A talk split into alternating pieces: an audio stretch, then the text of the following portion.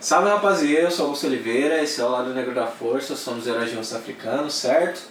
Tô aqui com o Danilo Oliveira, como E aí pessoal, boa noite, tudo bem com vocês? E temos uma convidada, seguindo aí nossas tradições de Wakanda, deixar as pessoas se apresentarem, dizerem que elas são, ao invés de a gente limitar o rótulo que a gente sempre dá aí.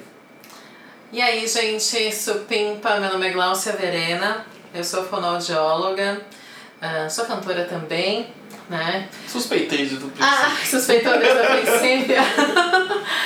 Ah, bom, e tenho aí também a minha, o meu consultório chamado Lab Voz. Então, se você tiver qualquer coisa aí na sua voz, nos procure. E vamos falar um pouquinho sobre mistérios da voz, né? Os É. mistérios da voz, da onde vem a voz, né?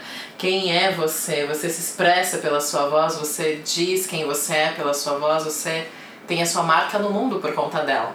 Tá? Isso aí, né? Fala é uma das primeiras internets aí do, de, de todas. É, mas antes.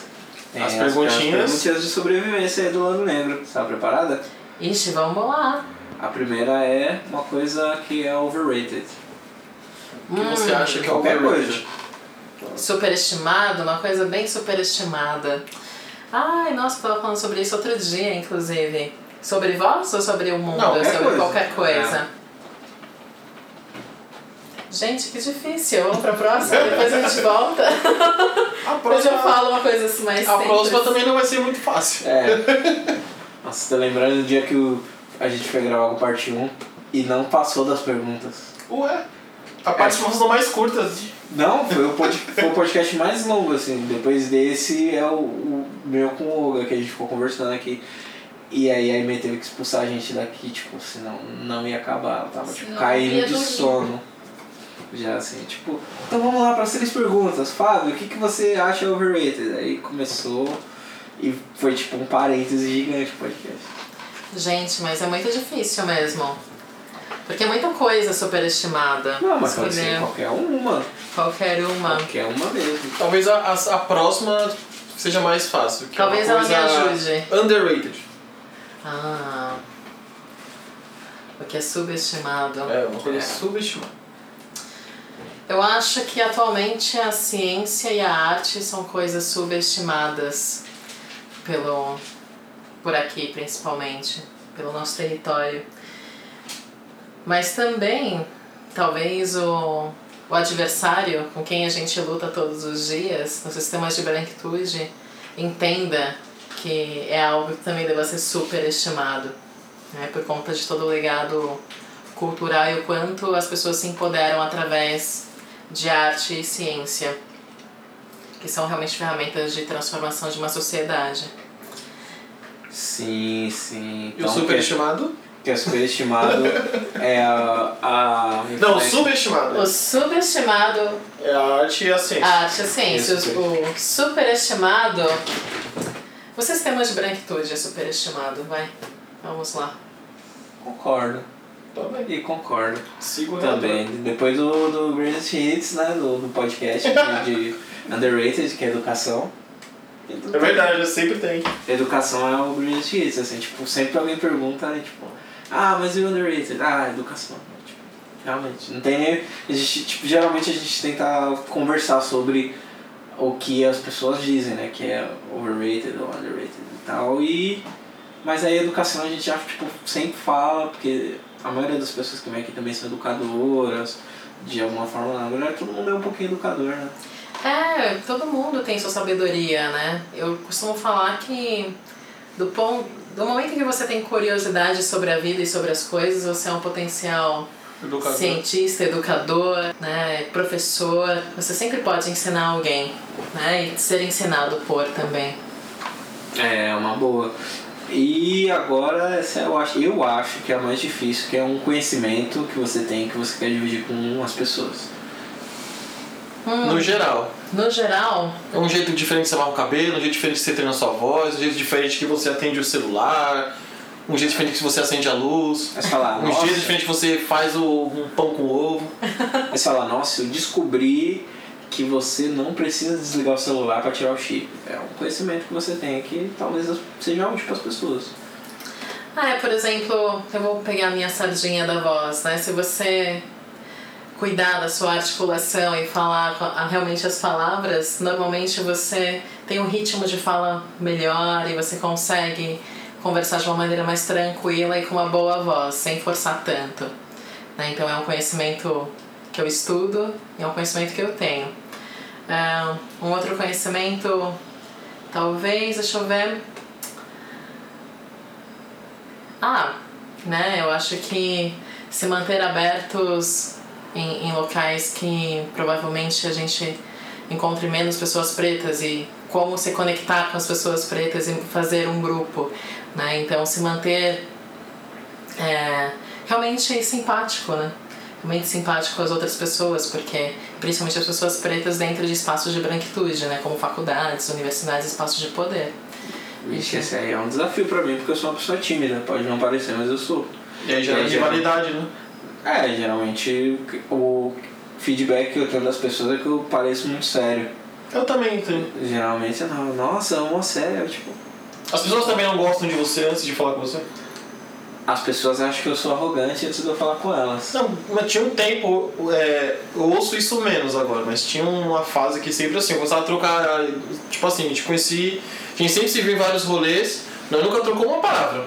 Aí a gente- nós fizemos um rolê X, a gente trocou ideia, deu uma risada, aí passa um tempo depois e chega assim, nossa, eu achava que você era mó cuzão, nossa. Sempre alguém falava isso, eu falei, ué, mano, eu tô na minha, eu tô de boa, eu sou na minha, eu não sou aberta aí pra ficar falando. É, mas qual é o. Então a gente tem que discutir também qual é o lance, né? Cada um tem um estilo É, sim. né, de presença É. no mundo. Então, é, a percepção que o outro tem de nós, o que faz, sei lá, a pessoa te achar cuzão ou te achar arrogante? É, o que, que que vocês acham? Depende, eu acho. Eu tava conversando isso com um amigo meu que não é preto, e aí ele tem o bagulho da criação também. Eu, tipo, apesar de a gente estar gravando aqui na minha casa, no centro da cidade, que eu não vou falar o endereço que eu não sou maluco, é, eu morava na cidade de Tiradentes, morei lá a minha vida inteira, assim, na Coab 2. E quem mora longe tem algumas coisas. Quem mora longe, quem mora em periferia, tem algumas coisas que é tipo, mano, você não vai abraçar todo mundo, você não vai dar a mão pra todo mundo, você não vai acreditar que todo mundo fala. E as pessoas são um pouco mais cautelosas porque sabem que, tipo assim, o erro pra mim é um pouco mais caro. Primeiro porque eu sou preto e segundo porque eu sou de quebrada. Então, quando você confia demais em alguém, nesse sentido, você está se arriscando. Então a gente é criado para não correr esse tipo de risco. Assim. Eu recebi isso dos meus pais, que receberam dos avós, e aí é um barato que eu gosto de falar assim, bastante no podcast, que é que a gente está em modo de sobrevivência. Assim, algumas gerações, e que nem a gente conversou lá na USP, tipo, são poucos os unicórnios, né, os pretos e as pretas patrícias, que já começam aí com menos é, 500 mil reais, 400 mil reais, que é tipo uma casa própria, um apartamento, para você se preocupar. Assim, já começam não pagando aluguel e já começam tendo essas, essas ferramentas, tendo acesso, sei lá, à terapia desde jovem. Ter acesso a essas coisas te permite você ser bem mais aberto, né? Você tem mais ferramentas emocionais e você tem mais você tem um lastro maior assim de tipo possibilidades para você errar né? Confiar uma pessoa. Porque às vezes quando a gente confia né? Quando a gente é de quebrada a gente confia a gente confia com o bolso. E o bolso a gente não é nosso bolso não é tão fundo. E aí a gente confia também tipo, com o nosso tempo. O nosso tempo já é mais raro porque a gente mora longe é o que eu falei pro cara falei mano quem mora longe não tem tempo para ser falso com os outros porque demanda tempo e tempo a gente não tem, porque a gente mora longe, dorme no ônibus, tem tipo, sei lá, duas, três horas úteis livres por dia, então você não tem tempo pra ficar de buchicho. Então por isso que a gente é um pouco mais cauteloso, eu acho, né? Na minha opinião, eu acho que é. concordo É. 100%. Eu acho também.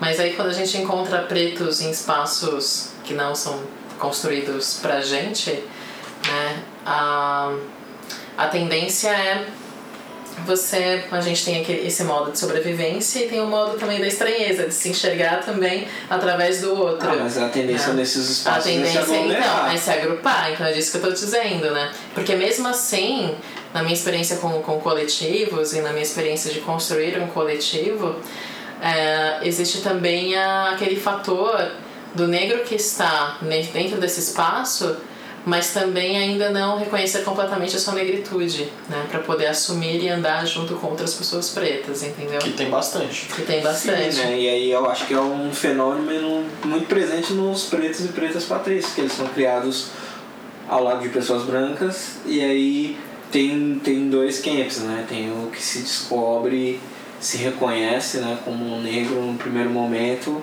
e tenta abraçar todas as pessoas negras ao mesmo tempo com muita força e aí acaba ficando uma pessoa estranha no rolê e tem a outra que é tipo que ela entende que ela é uma pessoa preta, mas ao mesmo tempo ela entende que ela é uma pessoa que está numa classe social diferente do que seria considerado normal pra gente. Então ela meio que não sabe como lidar e fica sempre esse rolê meio estranho. Ela fica no mais te encarando. Geralmente o que eu vejo com as pessoas de quebrada, né, que é o caso do aceno, que é universal assim, pode ver uma pessoa fantasiada de Homem-Aranha, se ela vê outra pessoa preta, outra pessoa preta vai sentir que ela é, vai acenar com a cabeça.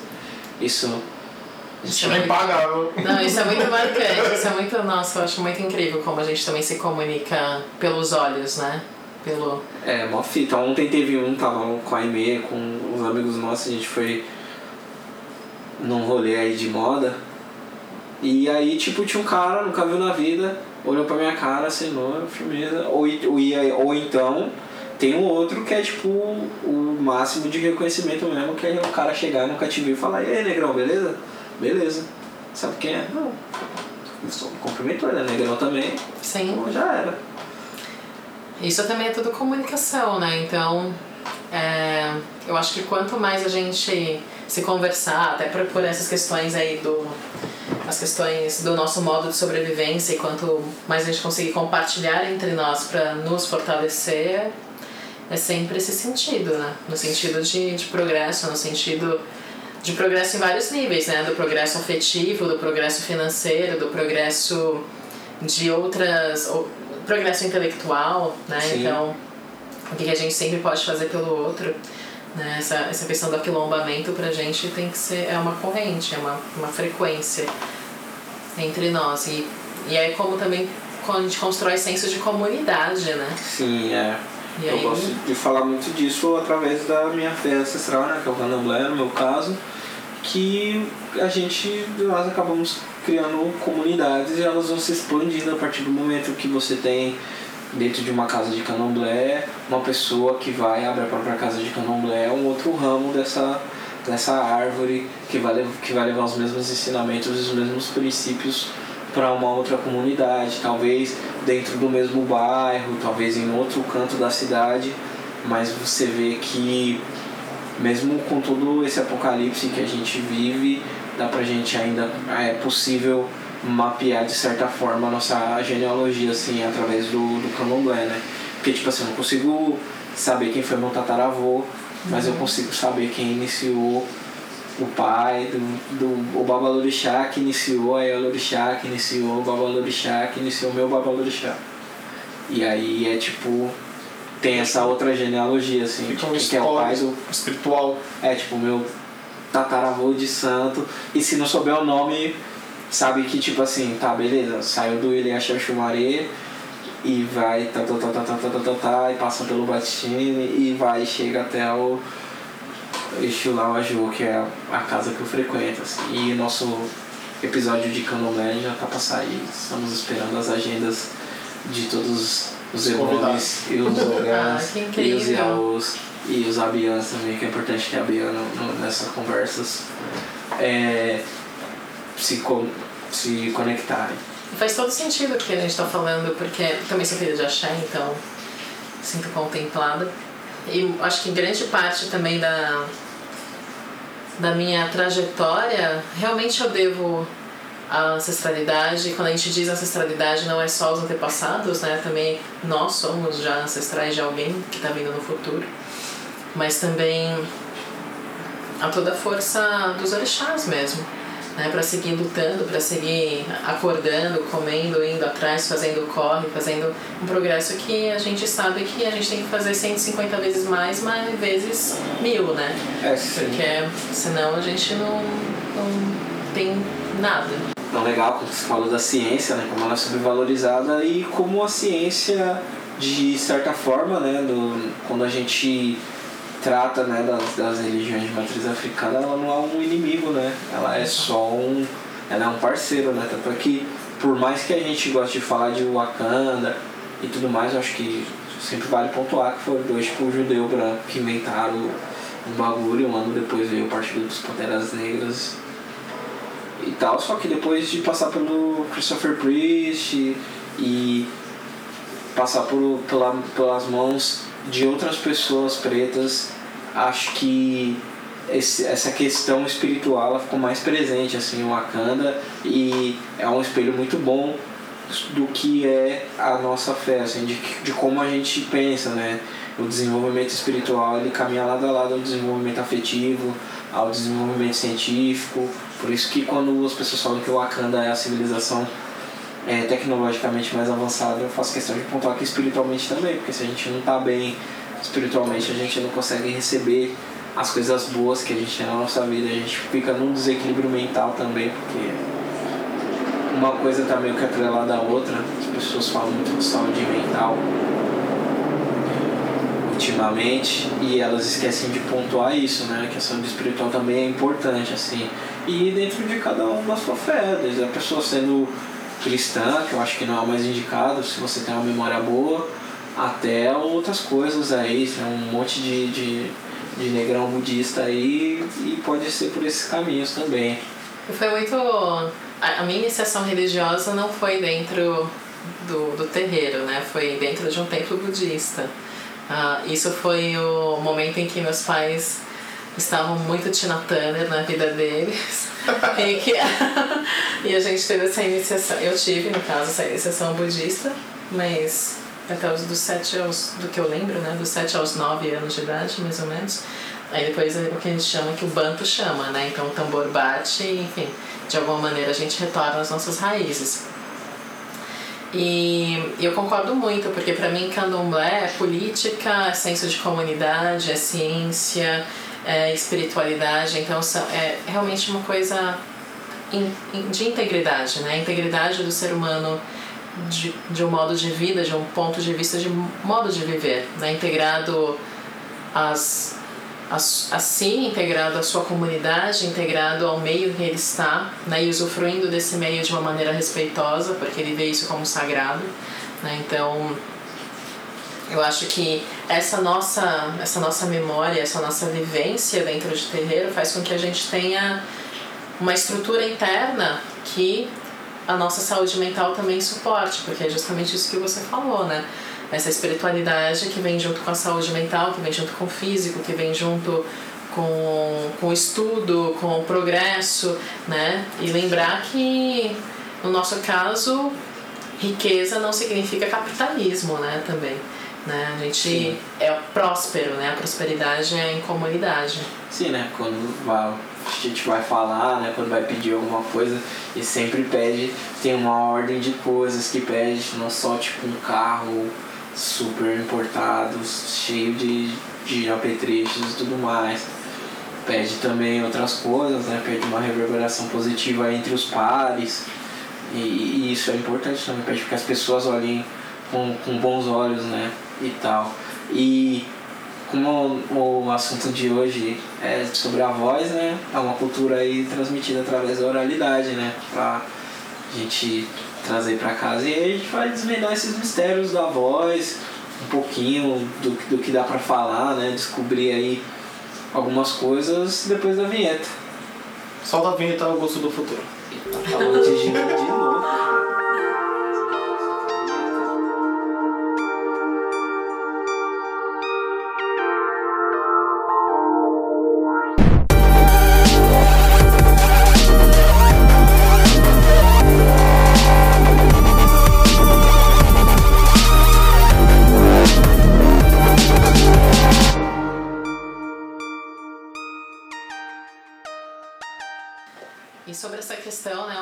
Sobre a cultura da oralidade, uh, durante o nosso processo escolar, né, ela muitas vezes é passada pelos professores como sendo uma cultura primitiva, uma cultura menor, quando na verdade não, é extremamente sofisticada, porque você tem que ter um compromisso com a verdade, em primeiro lugar, e também um compromisso de memória. Né? Então, a memória é muito melhor treinada em, em culturas orais.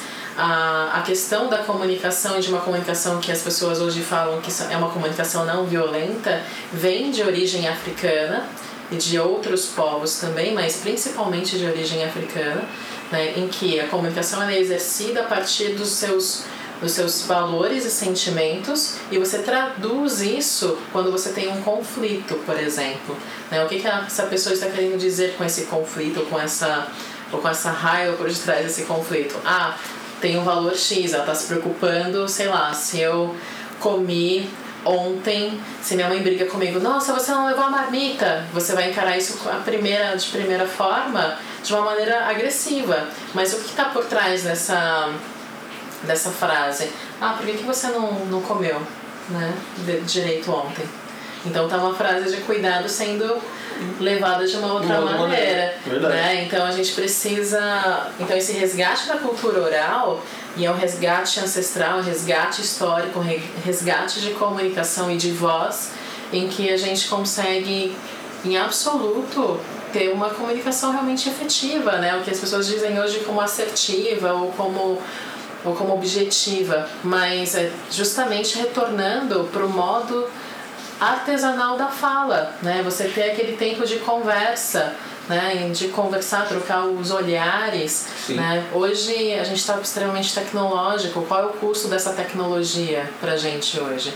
A gente tem que pensar sobre isso. A tecnologia não é ruim, mas como a gente está usando essa tecnologia? É, qual que é o ônus comunicativo disso, né? Qual o ônus comunicativo tira, disso? Tira todas as experiências, né? Tipo, você troca a ideia, sei lá, WhatsApp o dia todo, Facebook, Twitter o dia todo ali, que é um outro tipo de comunicação, e quando você chega, tipo, ao vivo, que teoricamente é, é onde a digamos, a magia, a troca devia conhecer, fica um clima meio estranho, né? Tipo, você não se sente bem, você parece, parece que vira. Vira outra coisa. Vira outra coisa, né? né? Tipo, fica, estranho. Fica uma interação meio dura, né?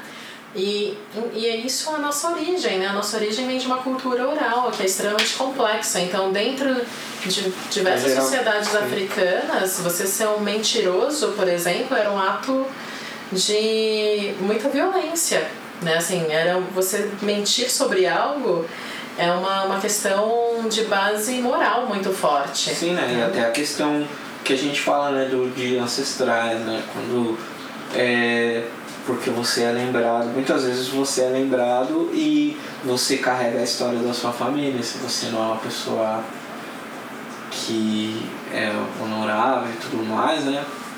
Essa história ela vai ser carregada e você vai ser essa mancha para todas as pessoas que vieram antes e que vão vir depois de você, né? E aí você tem que fazer um processo para reverter, né? Mas voltando pro lance da tecnologia, o que eu percebo é que esse até a questão do flerte, né? Pessoas é, é encarado como uma coisa burocrática, né? Quando na verdade é um jogo de, de conversa e de sinais e de percepção, e de entrega, e de tom de voz. Mais percepção, né? Que é, e aí é uma educação emocional que hoje em dia algumas crianças não têm mais. Se você for pegar os adolescentes agora, eles não têm tanta inteligência emocional e não, na verdade nem emocional, inteligência social, né? Social mesmo, né?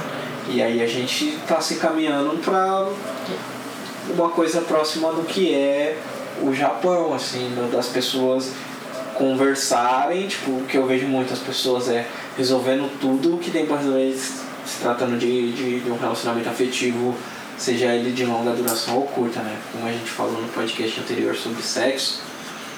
É tipo, a pessoa vai, resolve todas as conversas que ela tem e aí tipo, oi, tudo bem? E aí tipo, tá, beleza, agora é o que eu quero e nananã e tudo mais. E aí não é assim, né? Tipo, até entender o tempo das coisas. Eu acho que falar é, permite muito isso, né? Não só falar com é, falar português ou falar qualquer outro idioma, né? Então, desde até a Libras, quando você está próximo, quando você consegue ter uma interação onde o tom de voz, onde o rosto, onde todos os músculos, né? quando a gente fala, tem uma coisa que eu aprendi na, na USESP, quando eu estudei lá, no momento carteiradinha, boa, assim, a Canoas Esp era considerada uma das maiores orquestras do mundo e tal. Eu estudei com o Alfredo Lima e ele, tipo, pegava no pé porque música erudita é postura, tem uma forma certa de executar as coisas para você tirar o som que você quer. Mesmo se você faça de um outro jeito, tira o mesmo som, não é isso. E aí tem uma coisa que ele falava assim, tipo, você tem que fazer com uma postura bonita, porque tem você também escuta com os olhos. E aí, mesmo você tratando o seu movimento, o jeito como você move a sua boca, se você tirar o mesmo som, às vezes a pessoa pode interpretar o seu movimento, seus olhos e algumas outras coisas, porque a frase ela não é só o tom de voz, ela é também como seus olhos estão, o jeito que o seu corpo, sua linguagem corporal, ela diz muito também na hora da comunicação, né? Em absoluto, e assim, a linguagem corporal, ela tomam cerca de 56% do nosso efeito de fala, né? Então, se você não tem uma linguagem corporal coordenada com o seu, com a sua voz e com aquilo da mensagem que você está transmitindo, né? então você pode achar incoerências. Né? E são essas incoerências da escuta que o, o Alfredo falou para você em relação à postura. Né? Então, toda a frase não é só o instrumento, é você e o instrumento e como você mostra isso e se expressa. E uma outra coisa muito, muito importante é que ao longo da nossa trajetória de evolução enquanto seres humanos, nós fomos literalmente a natureza nos treinou para reconhecer um inimigo em 5 segundos, amigo e inimigo, pela postura, pela linguagem corporal ou pela expressão mímica, né, que é a expressão facial ou justamente expressão de voz. Né? Então você consegue gerar impressões nas pessoas pela forma com que você está interagindo em termos de linguagem corporal, linguagem verbal e a linguagem propriamente dita. Uhum. E para falar mais, chegar no, no, esquema da voz, assim, né? Porque está fazendo uma temporada com o pessoal da Every English e o primeiro episódio foi sobre cultura e aí a gente falou, né, que cultura, na verdade, pra mim, é, tá associado com linguagem, né? Falei sobre o Metal Gear 5 aí, o é muito bom, o gameplay, a história não tá legal. Mas é, tá associado, né? É a maneira como a gente enxerga o mundo tá associado à nossa linguagem, né? À nossa visão. Tem lugares que não existe a palavra meu e as pessoas não têm esse senso de propriedade. Tanto é que tem muitas histórias dos nativos da América do Norte, né? As pessoas chamam eles de índio, apesar deles não serem da Índia. É, de que tipo, tá, beleza, aqui. Esse aqui, se a gente pegar esse pedaço de terra, ele vai ser meu. Aí ele fala, tipo, mano, eu não sei nem o que é meu. Tá bom, usa aí, todo mundo usa o Will, usa também. é porque aí a palavra tem signo, né? Tem simbolismo. Então, do momento em que uma. em que você fala que é meu, Tá, então para isso eu tenho que entender senso de propriedade, eu tenho que entender senso de posse, tenho que entender que determinada coisa está atrelada a mim. Né? Então são, quando você fala meu, vem um, várias palavras em conexão, né, para que você forme esse conceito. Então quando a gente tem esse conceito e traduz na palavra, muitas culturas trabalham de outra maneira, né? De, tem outras organizações sociais. Existem culturas que não têm diferenciação de gênero entre masculino e feminino, pelo menos até no vocabulário de 5 anos de idade. Então, o que, que é. Que tipo é que criança, criança e depois virar depois homem, vira ou mulher. homem ou mulher e, e, essa questão de equidade, de como trabalhar a equidade em termos de, de gênero e trabalho é muito mais fácil, né? Porque entende que já não existe esse escopo de gênero vindo por trás. Né? É, sim, até o desenvolvimento na primeira infância, né? Porque são os anos formativos e tudo mais que desenvolve, né? Ou destrói a confiança da criança, né? E aí você tem que reconstruir isso a partir dos anos seguintes, assim e tal. E é um conceito muito interessante. No lado da comunicação efetiva falando de crianças, será que isso também passa quando, tipo, a criança, sei lá, com 3 anos já fala e uma com 4 anos ainda não se expressa muito bem. Sim. Porque assim. Será que passa por. Sim, passa. Porque o. A, quando a gente está falando de desenvolvimento de linguagem, né, a gente espera, assim, o que é esperado dentro da, das nossas ciências fonoaudiológicas, que uma criança tenha todo o vocabulário possível e expressivo para aquela idade, mas um vocabulário robusto com 3 anos de idade. Então ela tem que estar tá formando frase, falando bem, contando até história. Né? Então, do momento que a gente tem um atraso de linguagem, alguma coisa aconteceu. Ou ela não está sendo estimulada, ou inclusive é o oposto, ela pode estar sendo sabotada enquanto comunicador, ou pode estar acontecendo pode estar acontecendo, sei lá, uh, talvez até outras coisas atreladas, né? Então a gente tem outros distúrbios da comunicação, como como distúrbio de linguagem, que é quando a pessoa tem um transtorno, mesmo que não consegue falar definitivamente as palavras, porque tem uma outra construção de mental sobre aquilo, né? E como atuar sobre isso. É como se falasse uma língua, um idioma X que ninguém conhece né? Ou a gente pode falar do espectro autístico também, né? Que também está atrelado à comunicação. Então existem muitas coisas que podem acontecer com uma criança em termos de desenvolvimento de linguagem Sim. e por consequência aí como vai ser a voz dela no mundo, né? E né, todo desenvolvimento como nós, né, adolescentes, adultos, a gente desenvolve linguagem conforme a gente também vai sendo estimulado. Então ninguém nasce um comunicador. Nossa, nasci, tô falando, falando super, é, falando né, vou dar uma puta palestra no TED agora, vou virar coach, vou virar coaching, né? Então, ninguém nasce um comunicador. As pessoas, a gente, se, a gente se estimula e a gente é. se transforma. É, é algo treinável. Sim. É, eu sempre tive esse negócio que eu assisto muito, muitas coisas, tenho muitas referências e eu sempre prestei muita atenção no, no Looney né? E eu, se você assiste com a dublagem original, né? São animações dos anos 30, dos anos 40 e tudo mais, tem as suas limitações da época, assim. Tanto é que quando saiu um DVD, a Whoopi Goldberg foi convidada para explicar, ó, oh, isso aqui na época não é tão legal, mas vocês assistam e tentem entender porque não é tão legal, assim. E aí a gente acaba, tipo, no caso, é, também serviu como case para outros, outros estúdios de animação, como a própria Disney, com animações que são dessa época, um pouquinho que estava junto de Jim Crow e tudo mais, uhum. separado, só que não é esse o caminho que eu queria. O Looney Tunes original, muitos personagens eles têm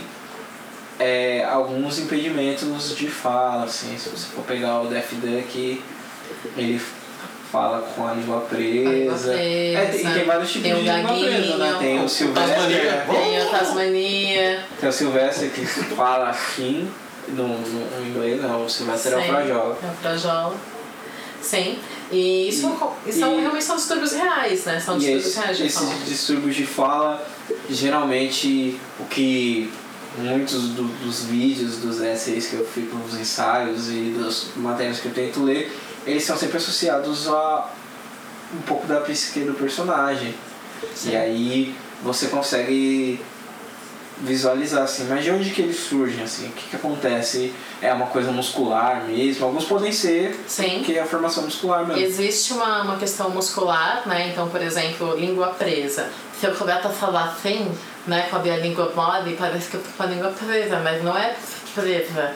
Né? A língua presa é uhum. justamente uhum. quando eu tô com. Sabe quando a gente levanta a língua e tem esse, esse uhum. freno?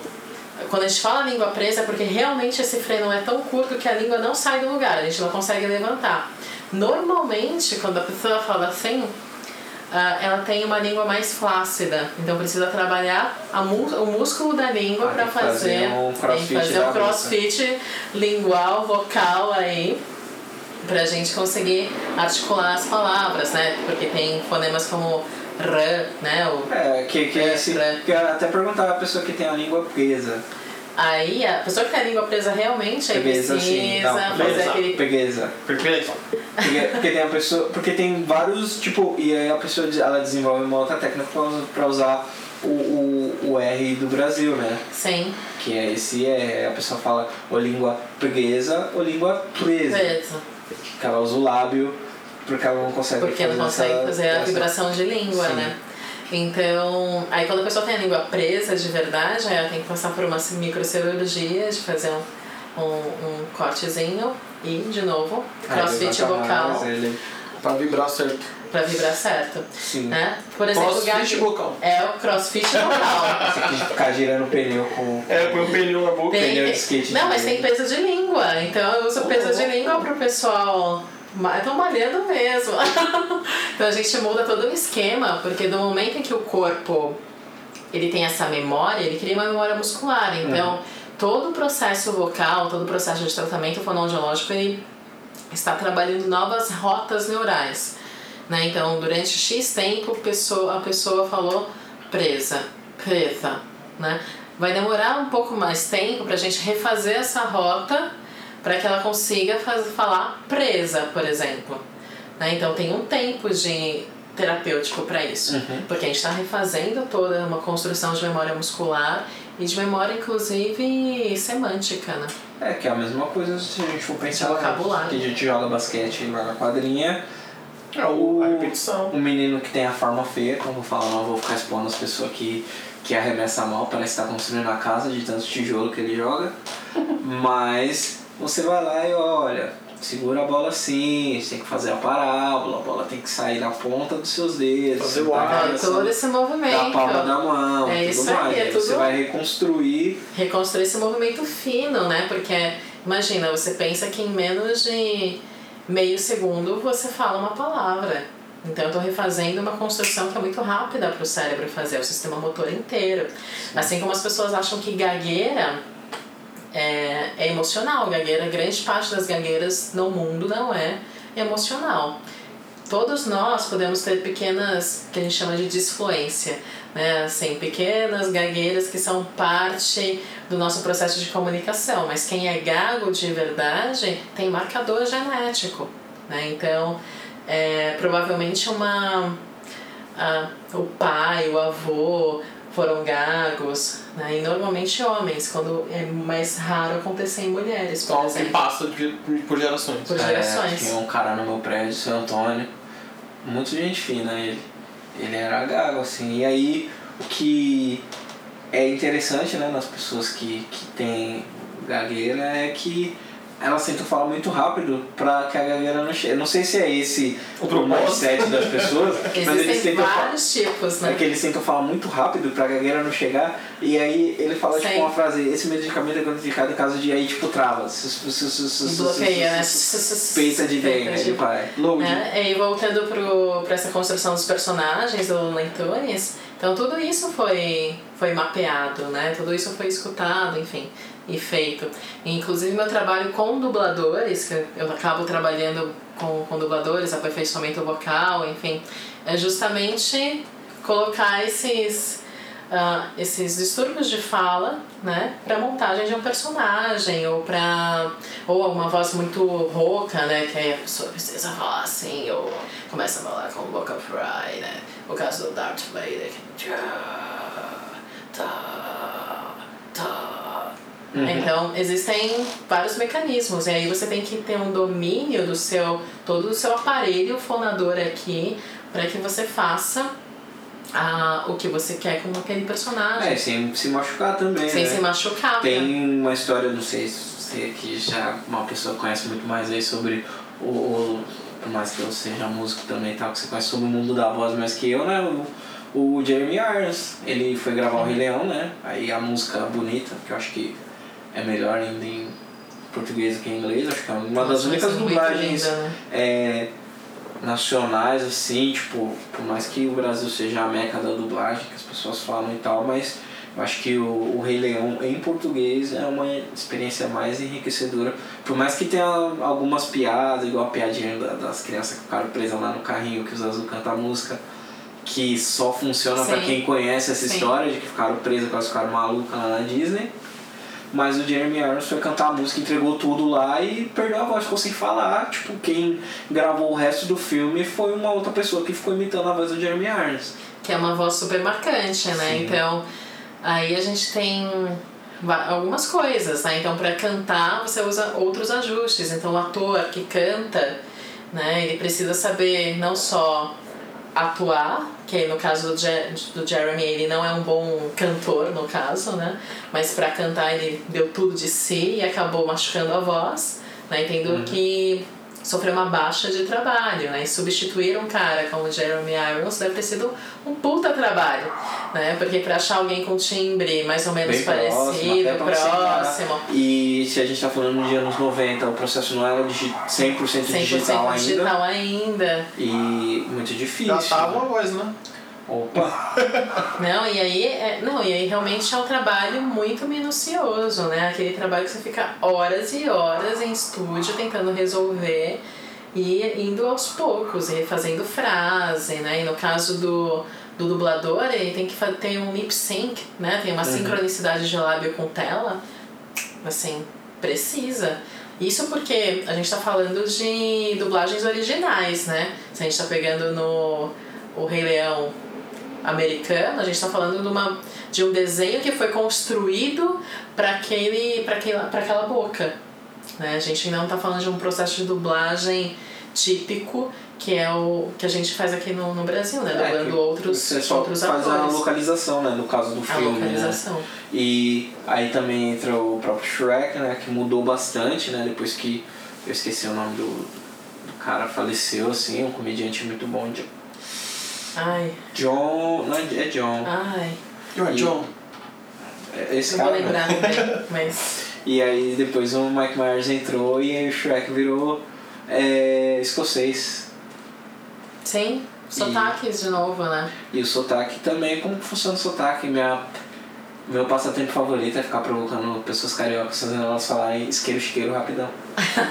Porque elas não conseguem. e é louco que a pessoa. E isso também, né? Isso tipo, é velocidade de fala aí também. É. Porque a pessoa ela pensa que ela tá falando isqueiro, chiqueiro. Na verdade ela tá falando isqueiro, isqueiro. Sim. É, e aí a pessoa percebe. Aí uma vez, tipo, eu tava com, com uma colega minha, eu falei, fala aí então. Ela, você falou a mesma coisa duas vezes. Ela falou, eu acho que não. Aí eu peguei, apertei o REC e falou, fala aí então. Aí ela falou, ah, eu vou tentar. Eu falei, mano, ela não consegue, a pessoa não consegue. Sim, ela pensa que tá falando palavras diferentes, né? E tá falando o mesmo som, né? E, e aí, é que porque também a gente tem que pensar que isqueiro, né? Isqueiro e chiqueiro são o que muda é fluxo de ar, né? O que muda é o ponto. E pro carioca que tem já esse sotaque, ainda mais dependendo da região do rio que, da, que está a pessoa, vai falar isqueiro, isqueiro, pensando que tá falando isqueiro, chiqueiro. Sim, né? e aí eu gosto de falar que eles colocam X em tudo e H também, né? Porque tem um mermo. Sim, é, tipo, tem um tem a, um ensurdecimento, né? Meu irmão. Tem um H ali, tipo, Sim. meio no meio das coisas. E se a gente for pensar assim na, na construção do, dos sotaques, né? Que já é mais uma parada linguística mesmo do que é, fonoaudiólogo de, de, da construção tipo, do, dos músculos, dos, dos, fonemas, né? E aí também é um exercício para aprender outros idiomas, né? Quando a gente fala sobre é, estudar outros idiomas e tal, né? A gente se esquece até, às vezes eu brinco, né? Que cada lugar tem um jeito de falar, né? Se a gente for pensar que, sei lá, o francês ele é bem cultural, né? Você, você puxa bastante, você... Não precisa nem ir muito longe, né? até de bairro você vê a diferença. É. O jeito que o pessoal pois fala, é. ele tá em Paulista, por exemplo, as pessoas falam na Vila Olímpia. É. Nossa, Quem Vila Olímpia, Vila Madalena, é, né? Você pega o português, mas o português. O português português fala no Nordeste, no Sul, no Sudeste, e dentro do Sudeste, São Paulo, você está aqui no centro, você está escutando todos os sotaques do, do universo. universo aqui, então como é isso para a língua? Por isso que a língua é viva, né? Por isso que a língua ela se modifica. Antes a gente falava vossa mercê, hoje é VC, né? No, é. A gente escreve VC, é Por que PQ? Por que PQ, né? Então a língua vai se... É que por que também o carnaval, se modificando, né? mas... Com acento sem acento junto, mano, bota um PQ que vai. Que já era, né? Então... Sim como a língua também ela vai se transformando e vai se tornando porque a ideia da língua é ela se tornar cada vez mais democrática nesse sentido né do acesso então a gente também tem que pensar o que significa um bom comunicador. Quem é um bom comunicador? É um comunicador que só fala para uma faixa para uma população ou é um comunicador que consegue falar com todo mundo? Né? Então a gente tem que pensar sobre isso. É, na hora de, de dialogar, né? Tem um TED. Talk de uma. Na verdade, ele tá linkado no podcast da, da Ebony, que não foi eu que dei essa dica, eu dei a dica do barbershop, como hospital, como um lugar onde as pessoas vão ter um tratamento. É quase uma, um lugar terapêutico, né? Mas essa questão do, do idioma, né? E como as pessoas pretas elas têm que falar dois ou três idiomas, assim. Todo, todo preto é bilíngue por de nascença. Porque primeiro ele fala o que ele fala dentro de casa ou no bairro. E quando ele entra no escritório, quando ele está numa reunião, quando ele está fazendo uma proposta de negócios, ele fala, é, fazendo coelhinhos voadores aqui com a minha mão, ele fala branco. Ou Sim. ele, ou ele fala corporativo. E até esse, esse treino, né, de, de, de você ter esses dois idiomas, essas duas chavinhas, né, como comunicador, né, você vê que boa parte das pessoas que eu acredito que se comunicam bem, né, tanto é que a gente está aí com uma pessoa que foi eleita presidente que não sabe falar muito bem, e aí as pessoas estavam questionando a outra pessoa que foi eleita presidente, mas que também não, não era uma ótima oradora, só que ao mesmo tempo, se a gente for comparar uma Ferrari com um, uma bicicleta com um pneu furado. E aí a gente teve o presidente que antes dos dois, que era tipo, nossa, era o comunicador, mora, assim, você fala, você compra, acredita o sonho de tudo que ele tá falando, assim, mesmo você, sei lá, não, não tá torcendo pra ele. E a gente tem também exemplos fora do Brasil, né? Se a gente for pensar aí na América do Norte, a gente tem o presidente também que não é um, o Sim. mais competente e tem outro que era um, de certa forma, mais querido aí, um pouquinho mais competente, um pouquinho, leia-se um milhão de vezes aí, um milhão por cento, que era um outro comunicador um pouquinho mais tranquilo. E aí você tem a esposa, Michelle Obama, Nossa senhora, que é senhora. tipo a pessoa que vende água pro pra peixe. Que comunica muito bem, consegue falar com vários demográficos, entende que a parte de comunicação também às vezes é primeiro você recebe essa informação de, de, de ou seja de forma visual, por dicas auditivas, né, de você perceber o ambiente e aí você ajusta a sua fala pro seu público. E né? também é exato. E é na verdade é uma construção eterna, né? Porque, como eu disse, a, a voz ela é muito plástica em si. A sua voz não é a mesma voz quando você tinha 8 anos de idade. Primeiro que você passou por uma muda vocal, depois você foi formando a, a sua voz. A comunicação é a mesma coisa, né? Então, o que é ser um bom comunicador? Tá, eu tenho um estilo de comunicação. Uhum. Isso, ok. Mas será que eu consigo me ser entendido por quase todo mundo? Porque tentar também atingir todos vai ser complicado. Mas por quase todo mundo, essa é a questão, porque a comunicação ela tem que servir pro outro. Sim. Né? Então a gente comunica pro outro. E aí a gente retoma que a, a nosso, nosso conceito ancestral, né? A gente está comunicando para nos vincular. A gente está se comunicando para nos relacionar e para também se corresponsabilizar com o outro. Então, do momento que eu estou conversando com você e estou passando essa informação para você e para os ouvintes, eu estou me corresponsabilizando com o que eu estou dizendo e oferecendo a vocês. Então, a comunicação é sempre essa troca. É uma linha. Nossa, esse podcast vai ser o podcast que a gente tá falando sobre a voz e tá tudo acontecendo ao redor, assim. É... Pode ser até um easter egg, né? Tipo, Sim, será que você conseguiu entender essa comunicação e tudo mais? E não vai ser que aconteceu tudo, que tomou banho, foi tudo mais.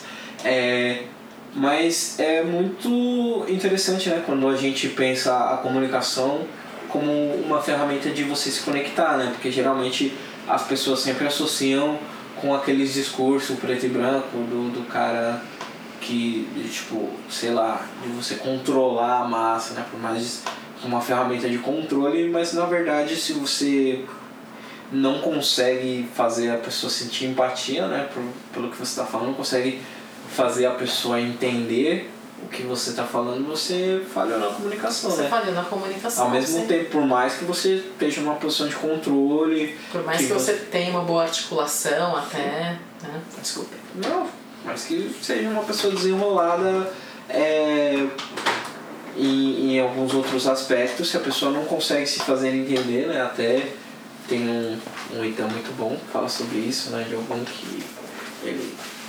Não é pra ninguém falar comigo. Aí tipo, ninguém fala com ele. Aí ele vai e mata todo mundo porque ninguém fala com ele. E aí tipo, cara, mas você falou pra ninguém falar com você. E lógico que depois, com mais detalhes, quem quiser procurar, quem quiser saber sobre tanto, todos têm uma moral, que é uma outra coisa, né? Sobre esse tipo de comunicação, que não é o que a gente vai falar hoje, mas é o Itansi, né? Porque é uma comunicação oral, né? A gente só aprende candomblé quando você tá na roça com uma pessoa que sabe mais que você, que tem mais tempo de candomblé que você. Você lê sobre candomblé não é você aprender sobre candomblé, você lê sobre uma coisa que você não, não tá entendendo nisso. Pode ter, tipo, a receita de qualquer coisa, mas você não aprendeu, então ninguém te explicar e o sentido daquilo, né? Que é o lance da, das, das escrituras, né? Que existem aí de, da Bíblia, que é, tipo, a pessoa lê, faz a interpretação que ela quer daquilo e aí aquela comunicação, às vezes, aquela mensagem de 2.300 e poucos anos atrás acaba se transformando em outra coisa, que era tipo, se você tem muito dinheiro, você tem que dividir, e se você comer frutos do mar, você vai pro inferno, que acaba se tornando, tipo, sei lá, passa eu compro o seu lote no céu e parcelado em 10 vezes, ou então, tipo, não faça sexo antes de casar, porque senão você vai pro inferno. Então, e aí a gente pegando o seu gancho, a gente retorna de novo, né, para o significado das coisas. Né? Então, cada palavra tem um significado, tem um sentido. Então, primeiramente, é definitivamente pensar sobre o que você vai dizer, né, e como você está absorvendo também uma informação. Então, porque a comunicação é poderosa, mas ela é poderosa do momento em que ela conecta valores que estão dentro das pessoas e significados que estão dentro das pessoas e conceitos que estão dentro das pessoas. Então, como alguém como Hitler conseguiu fazer o nazismo? Porque existia todo um, ambiente ah, social, um ambiente de fragilidade, um ambiente hostil, em que aquele discurso teve gancho nas pessoas porque elas estavam se sentindo vulneráveis e com raiva. É, Ele falou a coisa certa. E falou, aspas ah, aí, né? falou, falou, falou que o pessoal falou queria que ouvir. queria ouvir e as pessoas absorveram. Né? E aí a gente depois tem o, o julgamento de Nuremberg, em que ah, eu esqueci o, um dos generais que foi julgado. Daqui a pouco eu lembro o nome Himmler. dele. Ah não, o Himmler se matou. Não. Ai, nossa, eu sou ruim de nomes às vezes. Enfim, em que perguntaram pra ele, mas você não achou que eu estava fazendo uma coisa errada?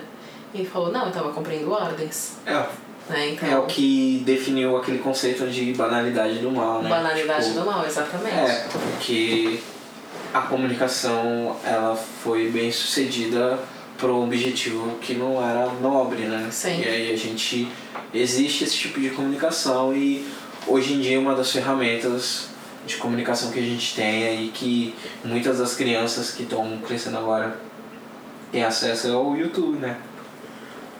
Exatamente. E você consegue ver muitos adultos, muitas empresas também, não só pessoas físicas, se aproveitando dessas ferramentas, né? De como comunicar com uma criança e de como comunicar com um adulto também através desse, desse tipo de, de, de ferramenta, né? Com, com a internet e tudo mais. Os próprios. É, esse exemplo de criança funcionava bem com o meu sobrinho, na época era. galinha pintadinha, era um negócio muito. que funcionava assim, que Conectava hora, né? O Arthur podia estar, mano, Arthur Tasmania em casa, assim, ó, girando, tacando tudo. Aí você ligava o negócio lá, os bichinhos fa- tinha a comunicação correta pra ele ficar concentrado, É, assim, ó, e esquecer tem. o mundo. E é legal que tem um. Não legal, né? Interessante, né? Porque é um, obje- um ótimo objeto de estudo, né? Pra gente decupar esse, esse, o que que faz, conectar com a criança, né? Tem o verbal e o não verbal. Tem um pouco eu que não fala, que tem uma narração por cima, mas se você deixar no mudo, as crianças elas ficam encantadas por aquilo. Tem o palavra cantada, que é tipo. cantada. É o, sei lá, é a Beyoncé das crianças, assim, porque elas, tipo. Adorei lota, lota, lota, lota estádio Sim. e as crianças, tipo, para tudo que estiver fazendo pra dar atenção, Eu adorava. pra ficar. É, e o quanto, na verdade, né, a criança ela precisa do verbal, né? O contar histórias, né? Uhum. O quanto a gente está se dedicando, enquanto humanos, a contar histórias para as crianças, né? O quanto a, a virtualidade, de novo, está tomando esse espaço e como ela está tomando esse espaço, né? E aí a gente tem que pensar, a Galinha Pintadinha tem um mega apelo publicitário, né? Então, ah, foi realmente pensado para atingir esse público. E aí a gente tem que pensar como também esse público está absorvendo tudo isso, como as crianças estão absorvendo, como os pais estão vendo isso, né? Então, aí a gente entra de novo numa discussão de comunicação e conteúdo, né? Do Acho que é. a última coisa que meu sobrinho teve em relação a isso, que teve a comunicação e o apelo- e o apelo publicitário, era. Acho que Lucas Neto, um, o irmão do Felipe Neto. Não sei que esse cara. Sim. Esse cara também começou um público de infantil, ele tinha um boneco, minha- irmã comprou o boneco desse moleque. E aí passou tipo dois meses assim o Arthur despiou. Assim. Foi uma coisa muito rápida e meio que Instantânea. instantânea, ele comprou, comprou esse boneco aí, 180 contos, sei lá, que falou umas frases. Aí passou um mês, dois meses ele já. Então, porque ele já entrou em outra fase de desenvolvimento, É, né? e então, aí tem que entender a faixa etária disso, Tem que né? entender a faixa e aí etária tem que. Tipo, e é louco que essa comunicação existe, sei lá, desde os anos 70, né? Tipo, meus pais falavam, tipo, a Vila Sésamo era isso pra mim. E aí, tipo, sei lá, tinha o Barney, tinha o Pinguim, que eu esqueci o nome, Pingu. Pra, pra minha geração, tipo, Caio, um pouquinho depois, e aí vem outros tipos de É. lazy town, esse tipo Sim. de, de, de pessoas comunicando, né? Esse pessoal lazy town são duas pessoas adultas falando pra criança, é, Gloob Gloob, Gloob Gloob, Castelo Ratimbom, O Ratimbum o Ratimbom, o, o, o mundo do Lucas Silva e Silva, Mundo da Lua. mundo da Lua, obrigada. Mas eu acho que esses, Não, mas- eles não, não são, de certa forma, eu acho que esses tratam a criança de, de uma maneira meio primitiva, assim, é uma comunicação meio primitiva aos nossos olhos, né? Porque eles lidam com muita repetição e tudo mais. E aí eu vejo que os outros eles são um pouquinho mais sofisticados porque eles tinham que disputar, a criança disputava a televisão com o adulto. Sim, Então tinha que ter uma linguagem um pouquinho mais sof- sofisticada, tinha que ter um outro apelo também e tal. E aí hoje em dia como quase cada casa tem uma tela por cabeça, você não precisa dividir a atenção com a criança, você pode fazer o crack perfeito para a criança ali e jogar e a criança vai consumir aquilo por uns 5, 6 anos, talvez até menos, né? O talvez caso- até menos. caso do youtuber aí, tipo, um ano, dois, e aí ele passa pro próxima fase. Até com acesso à tela, né? Então, o, desculpe, hoje é uma preocupação real em termos de saúde, em termos de saúde da comunicação, em termos de saúde de vocabulário, interação social, habilidades sociais na criança, que é justamente essa a, a tela estar na mão cada vez mais cedo, né? Então crianças com meses de idade já apertando o botão, né? O pai estimulando isso e o contato que ele tava precisando, que ele precisa, né, da família não tem. E quando a gente diz família no sentido, sim, é pai e mãe, mas também você é um, um comunicador ali, ele tá aprendendo som, ele tá tá sendo hiperestimulado pelo, pela sua mímica, pelo, pela sua face, pela sua boca, pela forma que você articula, né? Então, ele vai pegando essas impressões e vai realmente montando né, novas conexões cerebrais. Então, cada vez mais cedo as crianças estão tendo acesso à tela e não necessariamente um, não é uma, te é uma tela, continua sendo uma tela, não é algo físico, humano nesse sentido. E aju- de começou- afeto, inclusive, sendo transmitido através da, da comunicação, da pele, porque pele também é comunicação, corpo inteiro é comunicação, linguagem corporal é comunicação, voz é comunicação. Então, os bebês reconhecem a voz da mãe e param de chorar, por exemplo. É, e aí Então- a construção do, da, da cognição, né? E ela, ela começa, talvez seja pelo olfato e pela audição, né? Não Sim, sei qual, os- qual dos dois primeiro. São os dois Por, sentidos por mais que as crianças hoje nasçam com os olhos abertos, o pessoal falava que antes, ah, demorava três dias para abrir os olhos, Uhum. nascia pelado de tudo, hoje nasce com cabelinho e tudo mais. A pupila da criança, ela vem dilatadaça ao olho de jabuticaba. Por isso Sim. que ela fica com o olho de jabuticaba, primeiro, é uma estratégia de sobrevivência que a gente acha fofo e fica ali meio que encantada no, no olho. Só que aí primeiro o olho tá, tipo, parece que a pessoa foi lá fazer dilatação de pupila no médico mesmo. Tá cegueta a criança. Então, é, você tem que construir através do áudio, a pessoa, a criança ela vai aprender a ouvir primeiro Sim. e depois ela vai começar a entender que ela, tipo, ela só começa a enxergar com uns três meses de idade, Sim. assim, tipo, e enxergar naquela. Naquela. Sim, né? que ainda está se estruturando toda uma via, né? Então o Sim. desenvolvimento vai acontecendo. Eu lembro de um filme que o cara era cego, ah, ele fez uma cirurgia pra deixar de ser cego, e aí ele teve que aprender tudo de novo, porque ele- o negócio dele era tudo auditivo. E aí, tipo, ele ia pegar, tipo, a lata e ele não, como assim? Essa é a lata. A, a lata que eu imaginei não era assim. Aí, tipo, é a percepção do mundo, né? Que ele tinha. E aí ele ficava, passava uma boa parte do tempo depois da cirurgia, assim, e depois ele para de enxergar porque aconteceu alguma coisa errada na cirurgia.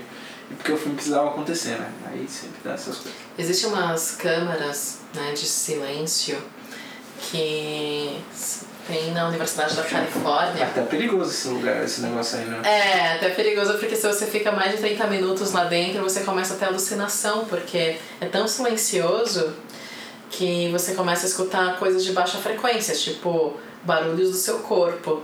Só né? do seu E sangue você- o, passando o na fluxo do seu sangue. Aquele roubo de estômago, E- seu- Meu estômago quando eu tô com fome ronca alto. Todo mundo escuta.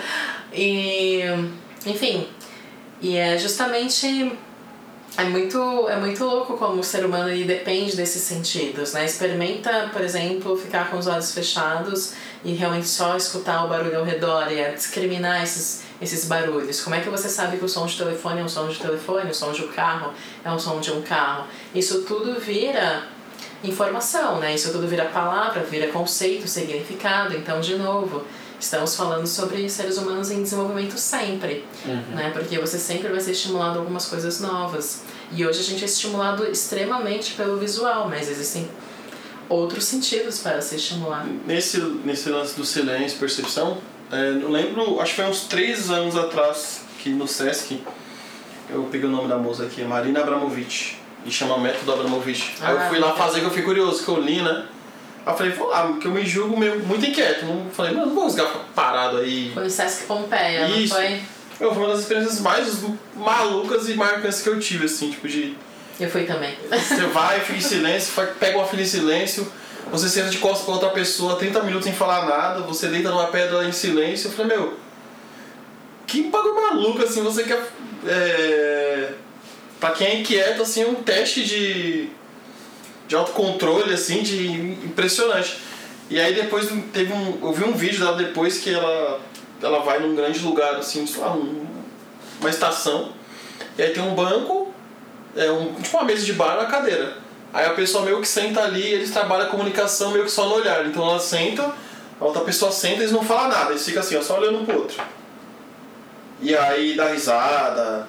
E aí nenhum desses aí foi tipo um ex-marido dela. Sim, eu vi esse Aí vídeo. eles olham, aí fica uma olhada de tenura, aí os dois começam a chorar, tipo, sem falar nada, mano. Só um olhando pro outro assim, a comunicação. Eu falei, cara, que bagulho foda. Não, mas contato visual é extremamente Foda. importante para nossa comunicação, porque aí a gente consegue reconhecer o outro, né? Então, esse método Abra- Abramovich aí do silêncio foi um bagulho que me assustou, assim, falei, meu, muito bizarro isso aqui. É muito bizarro fazer aquilo. Então Duas horas em silêncio assim Sim. é muito bizarro. Sempre. E aí a gente também tem que pensar em acessibilidade, né? Como, Total. Total. como as pessoas que enxergam com as mãos e escutam com os olhos, né? Que as pessoas que geralmente é, antigamente as pessoas não falavam isso, né? As pessoas falavam que quem é, é, uma pessoa com deficiência visual era uma pessoa que não enxergava, mas ela enxerga com as mãos. E é uma pessoa com deficiência auditiva, né? Sempre colocar a pessoa antes da deficiência, não, Sim. não um deficiente, que é uma pessoa. E depois. E, e, na verdade não é uma deficiência, né? ela escuta de outra forma. E foi num seminário, acho que o Biblioteca Viva, que eu fui e tinha intérpretes de Libras. E, tipo, Libras é um bagulho que eu sempre gostei, assim. Aí, tipo, o meu sobrinho, ele não tem a audição convencional que a gente tem, ele não é bimodal, né? Tipo, ele, tem, Sim. ele não escuta muito português, ele tem implante, mas ao mesmo tempo o implante é, tipo, pra, é uma facilidade pra gente, não é uma facilidade pra ele. Sim. E aí a gente tem que se ade- adequar a nossa fala para o que ele vai vir a falar, né? A fluência dele maior será em Libras, não vai ser em português ou inglês ou qualquer outro idioma falado. E tem que idade? Ele tem nove agora. Tem nove? Ele implantou com que idade? Uns três, quatro, assim. E aí É. a gente já perdeu um tempinho. Já perdeu um, legal. tempo, sabe aquele tempo do desenvolvimento da linguagem, que eu falei que até três anos a gente espera que a criança já esteja com o vocabulário praticamente formado, então foi o que ele perdeu. Sim. Né? Então ah, vai ser mais difícil uma comunicação oral, né? Assim, E é, tem que aí- se adequar realmente à realidade. É, a gente tem, tipo, muitas. E aí vale pontuar também que é a exceção da exceção da exceção, né? Sim. Meu irmão tem um emprego legal, da gente, tipo, ser uma família unida dentro do que a gente consegue se ajudar, de ter um plano de saúde que contemple é, ele poder frequentar com uma fonoaudióloga, poder Uhum. tratar isso é, de uma forma que vá minimizar o, o risco de não ser é, compreendido, assim, numa comunicação que a gente trata como a comunicação da maioria das pessoas, né? Que é a comunicação falada. Então hoje meu sobrinho consegue me mandar áudio no WhatsApp e uma das cenas que eu me senti o tio mais zica assim foi tipo show do DMN, eu toquei junto, aí eu levei meu sobrinho para o palco do show do Incrível. DMN e ele lá brisando, vivendo assim, ó, curtindo, incrível. racistas otários, cantando junto e tudo mais, assim. Só que é uma preocupação muito grande, é, sempre foi, a acessibilidade sempre foi uma preocupação grande, assim, porque é, tinha, tem, tive muitas pessoas dentro da minha família que precisavam de, de acessibilidade. E aí a gente sempre tem que pensar esse tipo de comunicação, né? Como que na voz a gente consegue trabalhar isso, né? E a gente trabalhar também para explicar, porque eu já falei com pessoas que não enxergam com os olhos e aí a pessoa meio que no, na hora da comunicação a pessoa não consegue falar normalmente, né? Tipo, do jeito que ela tá acostumada a falar. E aí é um problema de comunicação com pessoas que não enxergam, porque quando você encontra com uma pessoa cega, o, o normal das pessoas é falar: Oi, tudo bem? E aí, tipo, a pessoa ela não tem dificuldade em entender o que você tá falando. Sim, e aí. Ela tem dificuldade em ver, o- ela não vai conseguir ver com os olhos. enxergar, né? sim. Você vai ter que Sim, descrever muitas coisas e tal, e aí você vai ter que modular a sua comunicação, adaptar muitas coisas para explicar o que está acontecendo. É, existem, por exemplo, eu trabalhei com implante coclear no Hospital das Clínicas durante um tempo, no, no- meu estágio, eu estava me graduando ainda na época. E, e essa questão da, da linguagem, né? Então, hoje, hoje a gente ainda consegue, já hoje, né? Tipo 2019, a gente consegue, pelo SUS, fazer essa o implante coclear mais cedo, né? Não demorar, por exemplo, três anos. A gente já tem casos de bebês que depois de uns cinco meses já, já consegue ser implantado, Sim. né? Então, E, aí a tendência é ter um desenvolvimento que a gente considera típico, né? Em termos de linguagem. Para voz, né? Você quer falar alguma coisa? Não, é que eu queria falar também que nessa conversa que eu tive com os intérpretes, né? Aham. Tinha intérprete, tinha pessoas que não eram bimodais, pessoas que Sim. só se comunicavam através de libras e pessoas que eram, que pessoas que eram bimodais. Bimodal é a pessoa que fala libras e fala português com, com a voz, Com a né? voz. Não precisa é, usar texto ou qualquer outro recurso. outro recurso, né? E aí eles, tipo, a percepção das pessoas que não, que escutam com os olhos é que pessoas adultas, lógico, também que a criança não tem como escolher, né? Porque ela não tem ainda a própria voz, é que é bem invasivo. Sim, é uma questão. Então, essa é uma questão ética importante, em que a gente tenta trabalhar ao máximo com os pais né, em relação a isso. Só que é, é, é, é completamente conflitante ainda, porque sim, a gente não está dando direito de escolha para a própria pessoa, né? Entretanto, aí você tem duas opções. Ou você faz o implante coclear o mais cedo possível para garantir esse desenvolvimento próximo do típico, ou e a criança ainda né, aumentando as chances dela pensando em aumentar as chances dela de acesso em sociedade e comunicação Uhum. ou também existe a opção de, dela ser enfim estar dentro da comunidade surda aí por exemplo né falando libras tendo talvez um segundo recurso como ah, a escrita mesmo Uhum. né como como acesso social e sim, é, é bastante conflitante. A gente não consegui, conseguiu resolver isso ainda eticamente.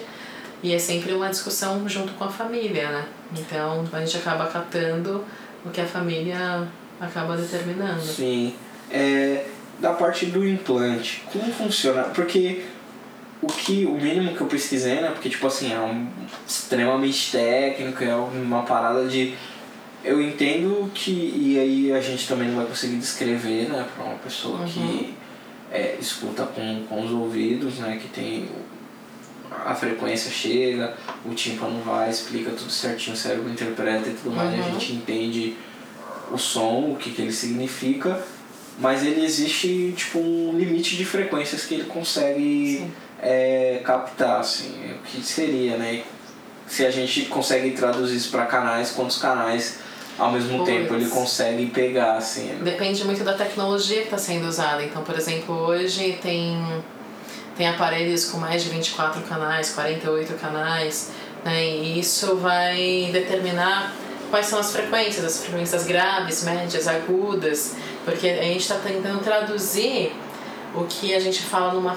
O falar, né? Então, o falar a gente tem desde 0 a 5 mil, uma faixa de frequência de fala, de palavras que precisa ser su suprida para essa pessoa escutar. Então, um aparelho com mais canais, provavelmente ele vai ter mais acesso a alguns sons de fala, mais acesso a alguns sons do ambiente, então sons mais finos, o som do vento, por exemplo, de uma brisa, né? Ou um som do tipo S, que é o né? Em termos de fonema é só esse jato de ar, né? Ele vai conseguir cap capturar com maior facilidade, né? Então, mas tudo depende da tecnologia que está sendo oferecida. Sim, né? E aí, ao mesmo tempo, né, como a gente ainda não desenvolveu uma tecnologia não invasiva, né? Porque o implante é. Ele é tipo, invasivo, é uma cirurgia, invasivíssimo, né? assim, tipo. É uma cirurgia, ele vai colocar eletrodos na sua cóclea, dentro do seu ouvido, né? Vai ter uma, Tem até crianças, os, os pequenininhos ficam brincando com imã de geladeira Sim. na cabeça, você vai.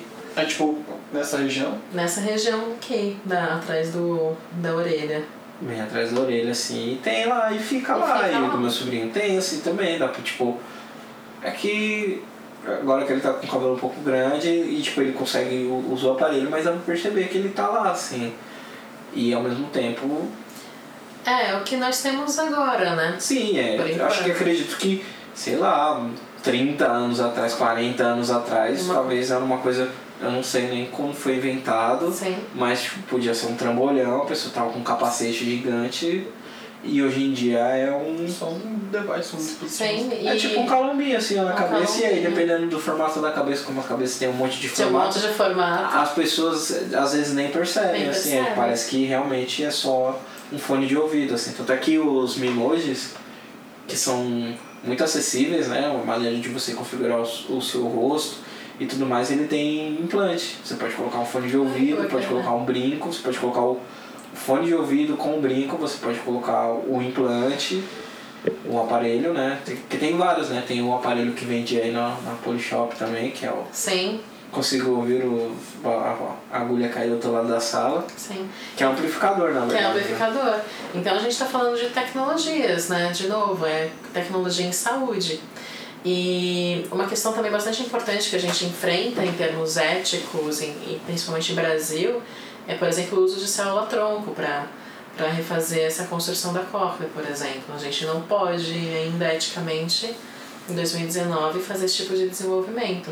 Né? Então a gente é barrado em termos de estudos científicos, enquanto outros lugares do mundo também já estão realizando. É, e aí quem tem mais dinheiro, quem tem mais recursos, Quem tem mais que recursos geralmente não é a e gente, quem tem uma abertura também de, de, de concei, conceitualmente né, considerar o trabalho do cientista um trabalho realmente positivo para a sociedade, né, porque também eu acho que também é uma falha nossa em termos de ciência, que é distanciar a ciência da sociedade por conta de controle de informação, né? sim.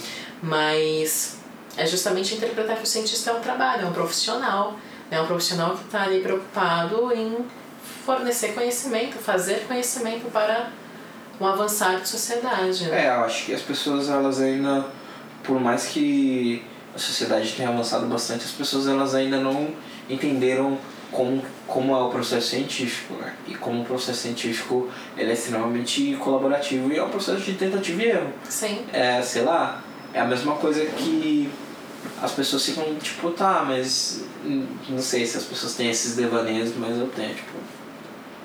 Imagina a primeira pessoa que sentou na cadeira. Aí fica lá, todo mundo, tava todo mundo lá no continente. Aí o, o homem ou a mulher ou uma pessoa não binária pegou e falou, tá, vou pegar esse tronco de árvore, vou virar ele aqui, deixar ele lisinho e vou sentar nele. Aí ficou todo mundo olhando e ficava, por que você não tá sentado no chão, cara? E aí, a partir daí, a outra pessoa fala, ah, mas e se a gente pegar aqui esse outro e colocar aqui na frente para colocar as coisas em cima? Aí virou uma Exatamente. mesa, e aí as pessoas vão trabalhando a partir disso até chegar outra pessoa com uma pílula Ah, laser e subir tudo que era para ser uma mesa, vira um, um cartucho de alguma coisa, assim. É um processo de, de, de evolução, né? Se a gente for pensar que a lâmpada, né? A pessoa que inventou o filamento da lâmpada, que é a parte que funciona, que faz ter luz da lâmpada, foi uma pessoa preta. Sim, A pessoa colocou o vidro em volta, é uma pessoa branca, a pessoa, a pessoa fala que quem inventou a, a lâmpada foi o outro cara que não.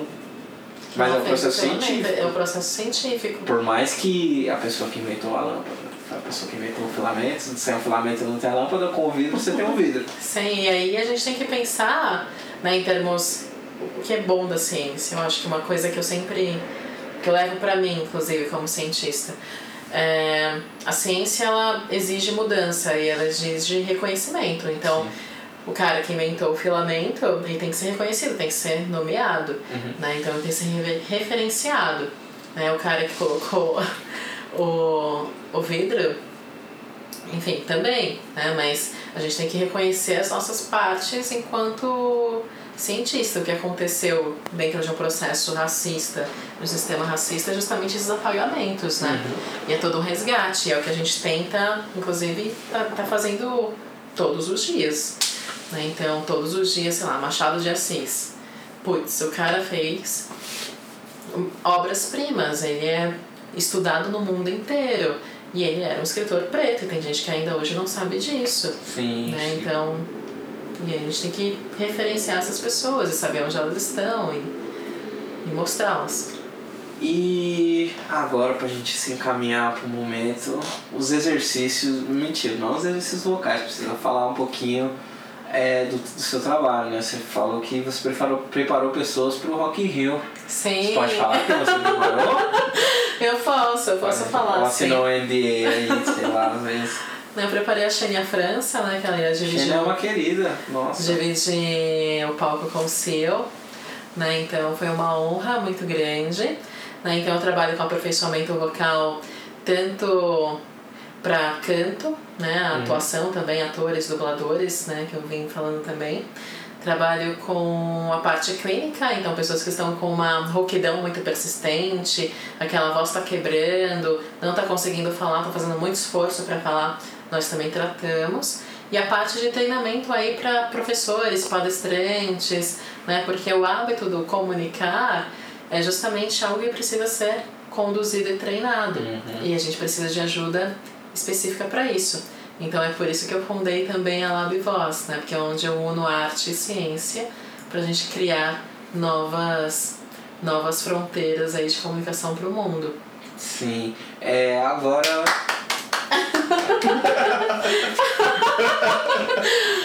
Imagina, acho Você que tem, uma, você- tem alguma pergunta muito besta pra fazer? Sim. Iniciante? Ah, Que eu tenho uma. Vai você primeiro. Não, se, se é possível. eu acho que é possível, né? Mas é possível porque a gente tem a nossa voz e a gente não pensa na nossa voz. É possível você reconfigurar a sua voz para ela soar de um jeito totalmente diferente do que ela soa agora. O que eu tô falando não é voz para canto e tudo Uhum. mais, porque é, vide, sei lá, Glória Groove aí, pessoas que trabalham a voz para ter um timbre diferente, né? ou seja, um pouquinho mais agudo ou um pouquinho mais grave, né? se a gente for pensar. E outra coisa também é que a- o que aconteceu com a voz da Ed Rock? Essa não é uma pergunta besta, é o que aconteceu com a voz da Ed Rock. Opa. Porque de um disco para outro disco, para esse disco atual, pro disco solo dele, escuta inclusive, é muito legal. É, a voz dele é a voz forte da Norte, como ele é conhecido aí, o, o AKA dele, né? Mas tudo bem, as pessoas vão pegar e falar, lógico que o que aconteceu foi ele trabalha na noite, ele bebe, fuma e aí a voz vai deteriorando, mas o que realmente aconteceu, né? Porque a voz não chega assim, sei lá, se pensar que outras pessoas que têm a voz grave também, mas a voz dele nunca mais foi aquela, Aquela potência, sei lá, né? é, Mundo Mágico de Oz, Sim. coisas assim. Ah, o que acontece? Bom, ah, os efeitos vocais são quando a gente tem uma perda de, de voz, né, por exemplo, tudo que você faz com sua saúde, ela também é cumulativa para sua voz, porque a voz não está fora do seu corpo, ela está dentro do seu corpo.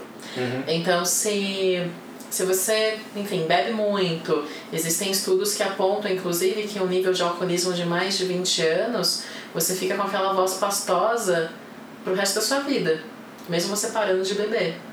Né? Então, são alterações de tecido, são alterações do comportamento, inclusive do sistema motor, muitas vezes, tá? Quando a gente tem casos, por exemplo, de alcoolismo, mas no caso, no caso de sair muito, beber muito, gritar muito, você vai criando aí processos inflamatórios para o seu corpo, ele se recupera até certo ponto e existem outros processos que ele não vai se recuperar, vai criar uma rigidez maior ali no movimento das pregas vocais, vai criar também uma uma condução de fôlego, né, uma perda de fôlego porque seus pulmões não estão tão flexíveis para conseguir inspirar o ar e soltar o ar, né? Então existem vários vários porquês pode ter acontecido, pode ter tido uma lesão não tratada, vários vários motivos, mas basicamente tudo que você faz com o seu corpo é cumulativo.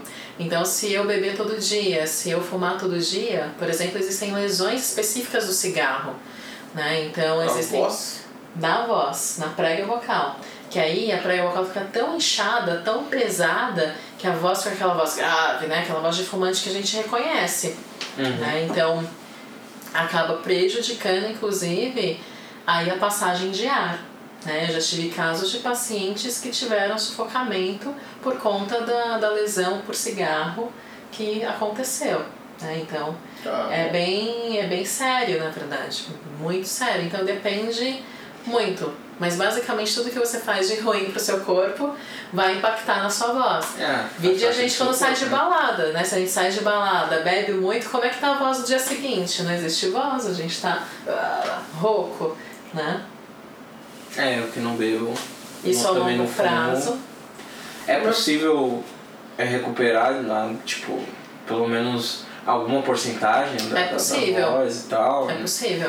do timbre vocal. E aí, como eu falei, né, é possível você só através de exercícios reconfigurar a sua voz para soar de uma maneira totalmente diferente, assim, e natural, assim, de você acordar e falar com aquela voz e Sim. você, É tipo sem pensar, falar com É aquela criar voz. um outro assim. ajuste. É, é mais demorado, né? Então é um trabalho que eu faço, por exemplo, com transgêneros, Uhum. né? Transgeneridade. Então, quando a gente conduz um trabalho desses, por exemplo, a gente tem que tomar bastante cuidado e ser bastante delicado, né? Porque também existe uma ideia de que voz é essa voz, né? Então, eu vou atender uma imagem vocal que você tem na sua cabeça ou eu vou fazer o que é possível dentro da, do que a gente está construindo. E às vezes a gente redescobre uma, uma voz que é perfeitamente no meio do caminho. no né? meio do caminho e que é perfeitamente sociável e a pessoa é compreendida da maneira que ela gostaria de ser compreendida,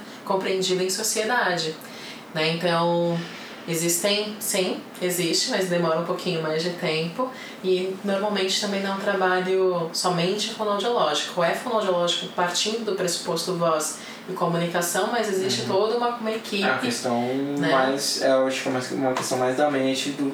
É, Primeiramente com sobre o corpo. Né? psicólogo, uma, um otorrino, Uhum. laringologista, né? Isso independente, inclusive se for ah, transgênero, estado dispônico ou se for cantor, assim, profissionais da voz, né? A gente está falando aí de profissionais da voz Uhum. também.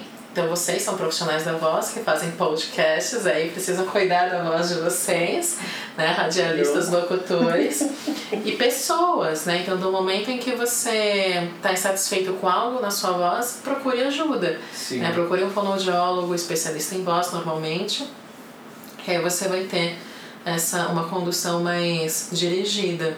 Já chegou alguém pedindo um pastel pra você? Não, pastel é um, tipo, uma. que o pessoal fala, geralmente é uma coisa muito urgente, né? Que o pastel ele fica pronto em menos de um minuto. Né? Ah, já tive que atender várias emergências vocais. E como funciona a emergência vocal? Nossa, a emergência vocal é um trabalho, porque é deixar a pessoa pronta, por exemplo, para uma estreia. Já tive casos, que eu não, não vou re- revelar aqui, mas eu já tive casos em que a pessoa ia estrear no dia seguinte a voz estava no chão, não está, não tinha, não existia voz para estreia. Então passou por um caos aí da, de produção, de administradores, de, né, porque a gente mexe Uhum. com palco, com teatro, com pessoas, bilheteria e etc. E você tem que resgatar essa voz aí, mas foi realizado. Aí eu tenho que chamar um otorrino, uma equipe ali de urgência pra gente trabalhar a voz, Sim. né? Então sim. Já Esse- pediram. já, já pediram alguns pastéis. E milagre, a pessoa, tipo, lá, Milagre às vezes eu faço. a pessoa soa como o Barry White e quer soar como o falsete da Minnie Riperton, por exemplo. E, aí você, tipo.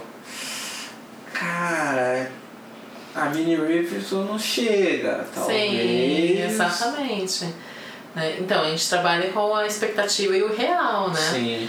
E Mas aí eu vezes. não tô nem falando de, de vocal mesmo, de, Uhum. de falar, mas tipo, ah, eu queria pegar esse agudo aqui. Aí, tipo, não vai pegar, porque é isso, só o seu limite é esse aqui. É, a voz, se a gente for pensar, né, teoricamente, a voz é extremamente flexível. Uhum. Mas ah, quando a gente está pensando em tons muito graves e tons extremos, né? Os extremos, muito graves e muito agudos, nossa, para você chegar no domínio que você domine, tipo, toda a escala, tenha, sei lá, três oitavas de, de voz, né? Três oitavas e meia, que é o caso, acho que, do, do Mike Patton do Faith No More. Né? Então, É assim... muita coisa. né? É muita coisa e é muito treino envolvido, né? A Uhum. pessoa não para de fazer isso. Então sempre tem alguém ali com ela, né? Sempre tem um, um vocal coach, um fonoaudiólogo ali, um professor de canto ajudando nessa descoberta de novos espaços, de novos ajustes. Mas assim, do nada não dá, né? Não dá pra. Infelizmente a gente não. Ou felizmente, é bem artesanal esse trabalho. Ah, você tem que respeitar o tempo das coisas também. É o né? tempo das coisas, O tempo das coisas- exatamente. O tempo das coisas é, um, é uma filosofia aí. É um fundamento, eu diria. É né? uma base da, da, da vida, assim. É, e baseado nisso, tem algum que você, tipo, nossa, que nem a pessoa acreditava, assim, e você conseguiu chegar na voz exata, assim, tem... Porque é difícil, né? Quando você lida com um corpo, você lida com expectativas, né? Por mais que não seja, sei lá, às vezes a pessoa quer ter o corpo que ela viu numa revista, que ela viu num filme e tudo mais, às vezes a pessoa quer ter a voz que ela ouviu num disco, que ela é, escutou num filme, quer ter a voz parecida com a, a pessoa que inspirou ela, inspirou essa mudança na vida da pessoa também. Ou a voz que a pessoa idealiza baseado na, na imagem que ela tem dela mesma antes dela passar por, essa, por esse processo, né? Que é o caso das pessoas trans, né? Então a pessoa já, ela já convive, ela já tem na mente dela que o corpo dela não está adequado ao que ela tá, assim. E aí, qual foi um, você lembra algum de que você, tipo assim, a pessoa mirou no ponto e você se acertar no ponto que ela mirou, assim. Que Não. deve ser bem difícil. Super, Tratando de lembro, corpo, né? lembro sim. E hoje, ela, inclusive, está muito bem colocada em termos não só acadêmicos, está bem colocada em termos profissionais e, e satisfeita com a voz dela em termos de sociedade, né? Uhum. É, sim, e é um processo, também é um processo de entender imagem corporal e a imagem vocal, né, está dentro da, da imagem corporal. E aí é um trabalho bastante próximo com o psicólogo, né, em que a gente conversa em, ah, sobre essa voz e essa voz realmente ser possível de ser realizada. Né? Então, de novo, não são processos curtos, né? são processos mais longos, em que aí a gente tem tentativas, às vezes cirúrgicas, quando a pessoa deseja isso, ou ah, tentativas somente com fonoterapia e processos de hormonização, né? E aí também a gente está envolvendo, envolvendo uma equipe multi nesse momento. Né? Então é sempre esse cuidado, mas sim, esse resultado é alcançável. É acertar o alvo mesmo. É acertar o exato. demora um pouco mais de tempo. Sim, né? Você, na verdade a gente. É, e aí como é um processo humano, né? Que depende também de, de, de, de treino e de preparo, né? E vai. Às vezes a resiliência da pessoa não é um fator determinante, às vezes Exato, é. às vezes é. E também existe uma questão, é muito isso mesmo, essa questão é, é bem treino, é um treinamento, é um processo, né? A gente tem que encarar como processo. E muitas vezes também a pessoa se surpreende, porque ela também se modifica com o processo, então ela também muda as percepções, ela muda a, a maneira com que ela se, quer se expressar no mundo, seja trans, cis ou, ou cantores, enfim, as, as pessoas se modificam através do processo, encaram aquele processo como sendo revelador de si próprio. Uhum. Né? Então, na verdade, é o que eu costumo falar, na verdade eu estou trazendo você para você mesmo. Né? A sua voz já existe, eu estou trabalhando a sua voz para você, para Sim, você se expandir. Né? E aí, Daniel, a sua pergunta. Nada similar a essa, tipo, não sei se é reconfiguração de voz, mas sem ser alguém, um profissional da música, alguma coisa do tipo, é possível é, trocar, melhorar, resetar a voz para algo diferente? Resetar a voz! Eu detesto a minha voz, por exemplo, gravada. Mas todo mundo não gosta, assim, 90% das pessoas não gostam. Existe um motivo biológico para isso, assim. Nós temos duas vias auditivas, né? A gente tem uma via que é aérea e tem uma via que é óssea. Né? Então a gente estava falando um pouco sobre, sobre audição, então isso também afeta como a gente escuta a nossa própria voz. Normalmente, a gente escuta a nossa própria voz mais grave do que ela realmente é. Né? Então, quando você tem a referência, a nossa referência, nossa, né? Então, por exemplo, Glaucia com Glaucia, Danilo com Danilo, Augusto com Augusto, Aimee com Aimee, a gente está tendo uma referência enviesada, que a gente está escutando a nossa voz um pouco mais grave do que ela realmente é. Qual é a nossa voz de verdade? Aquela que você grava. Porque você tem todos os harmônicos, todas as frequências que o seu trato está modificando para aquilo. Mas a gente consegue melhorar a articulação, consegue melhorar a velocidade de fala, consegue fazer um shape, né, um, novo, um novo formato vocal, conseguimos, é um novo ajuste. Né? Mas deve ser um processo. É um processo e às vezes depende, pode ser. Às vezes não pode nem ser tão longo. É realmente você descobrir outras.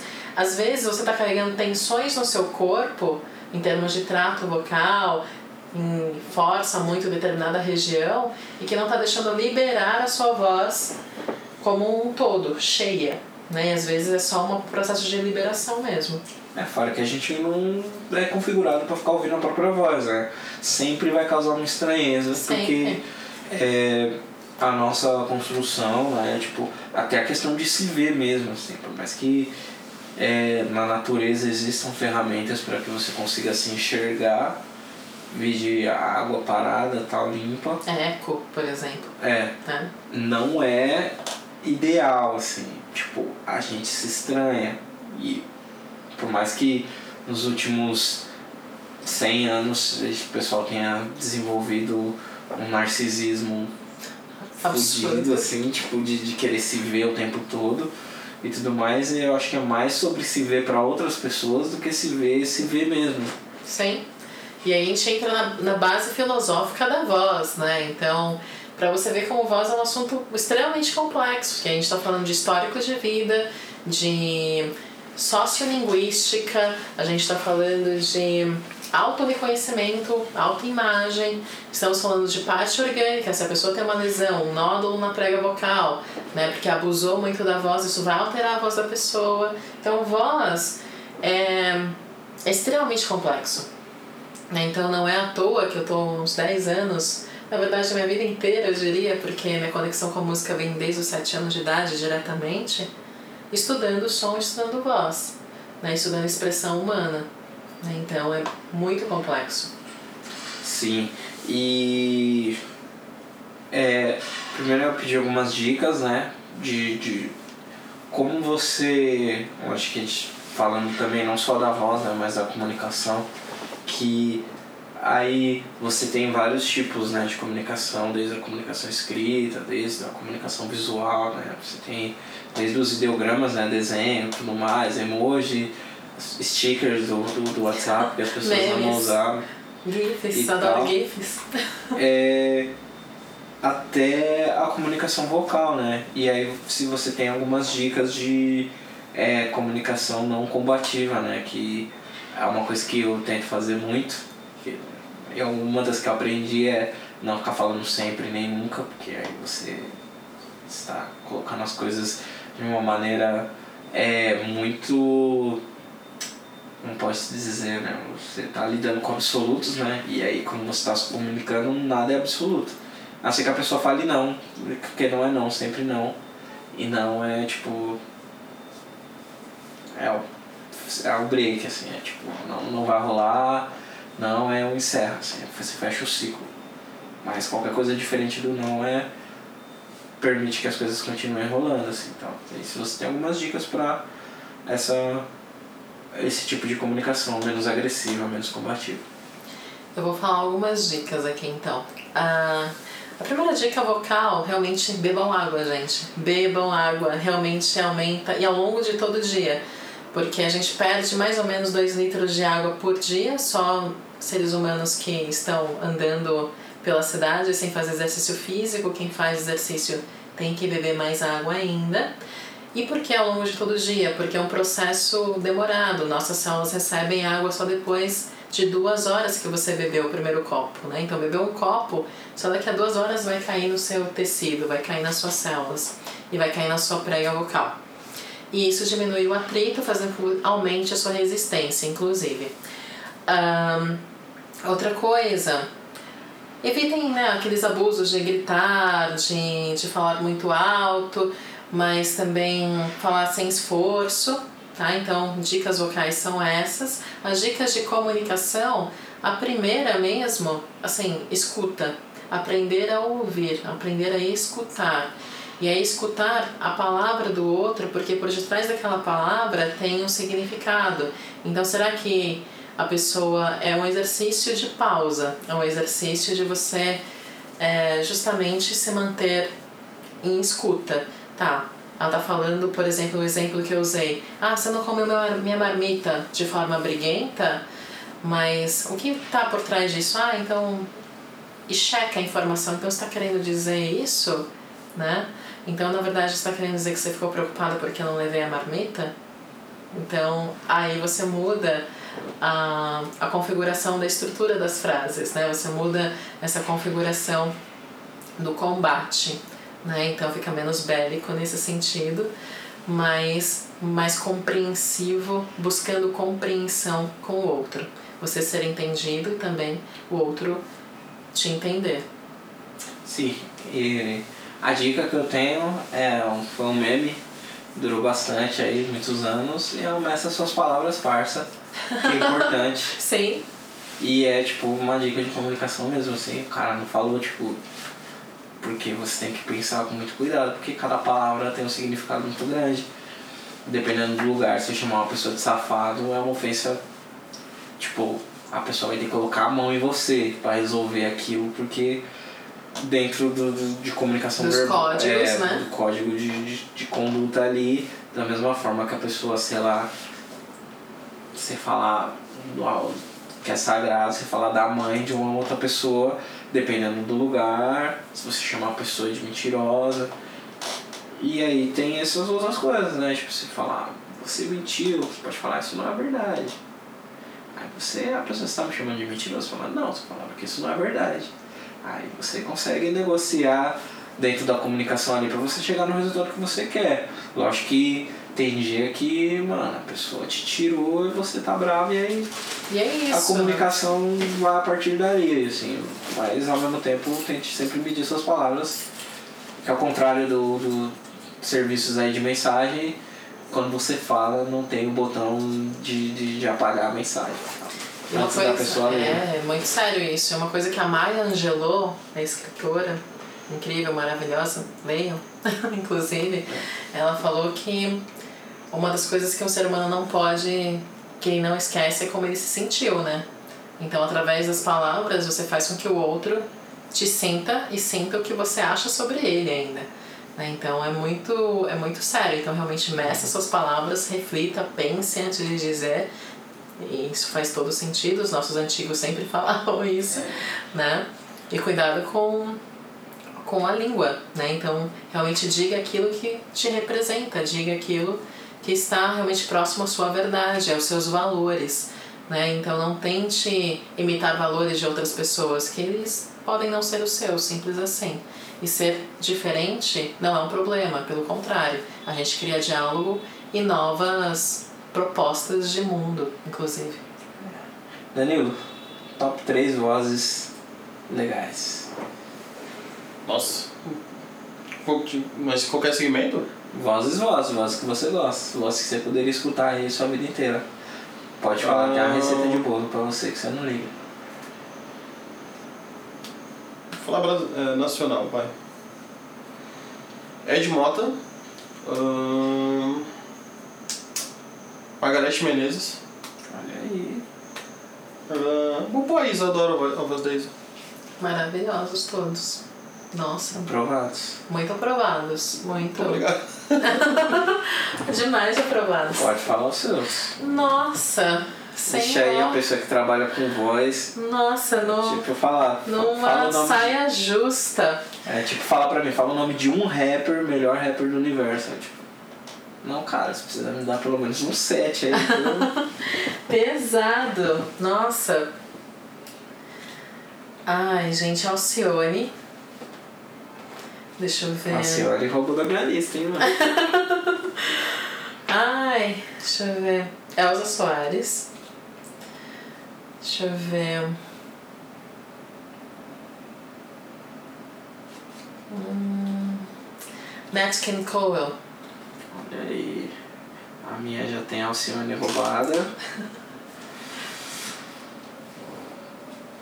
Tem. Não sei, tô entre o Barry White e o Catra. Poxa. Acho que eu vou ficar com o Barry White. O Barry White. Imagina, você tá de boa, 3 horas da manhã, fala boa noite. Você tá. Que aí não tem gênero, não tem orientação sexual. É Barry sexual, sua, orientação. Não, puta E- voz. Deixa eu pensar aqui. Nossa, é difícil esse negócio também da voz, né? Opa, tem muitas vozes que nos muitas vozes nos encantam, né? Muito difícil. Deixa eu pensar uma.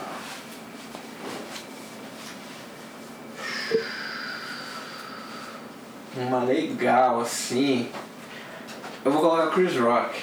Porque a voz dele é uma voz engraçada. Eu fico- penso coisas felizes quando escuto a voz dele. E piores vozes. Ah não, aí não pode expor as pessoas. Mentira, pode sim. Mas piores vozes é sempre vozes de pessoas. E o Chris Rock tá na minha lista de piores vozes. Também? É, porque a voz dele é irritante também. Uau! Nossa!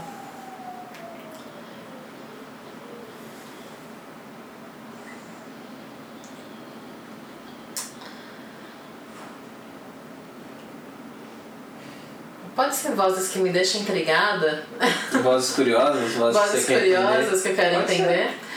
Por exemplo, ah, é a senhora da, da iogurteira Top Term.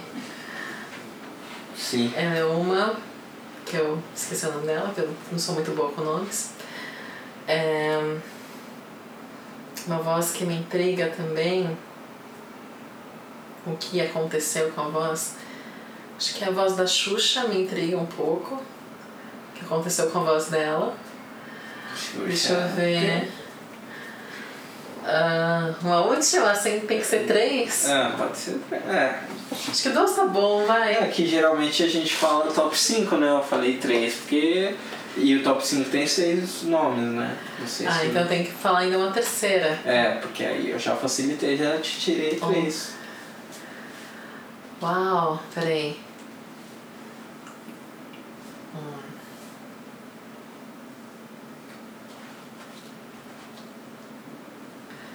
Nossa, não tem uma terceira voz agora. Ai, que difícil. Fala aí, Daniel. Suas três Fala aí. Daniel. Ratinho, Raul Gil e Faustão. Irritam. Ixi, Ah, foi, sim. já- Foi no É. dinheiro já, né? Já tá guardado.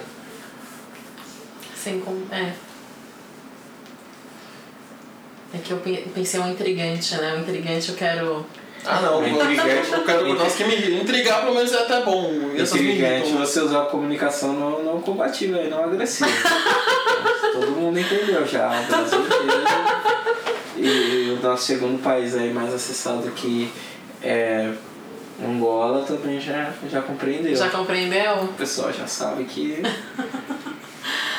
Deixa eu ver. Nossa, mas é muito difícil. Deixa eu ver. Terme.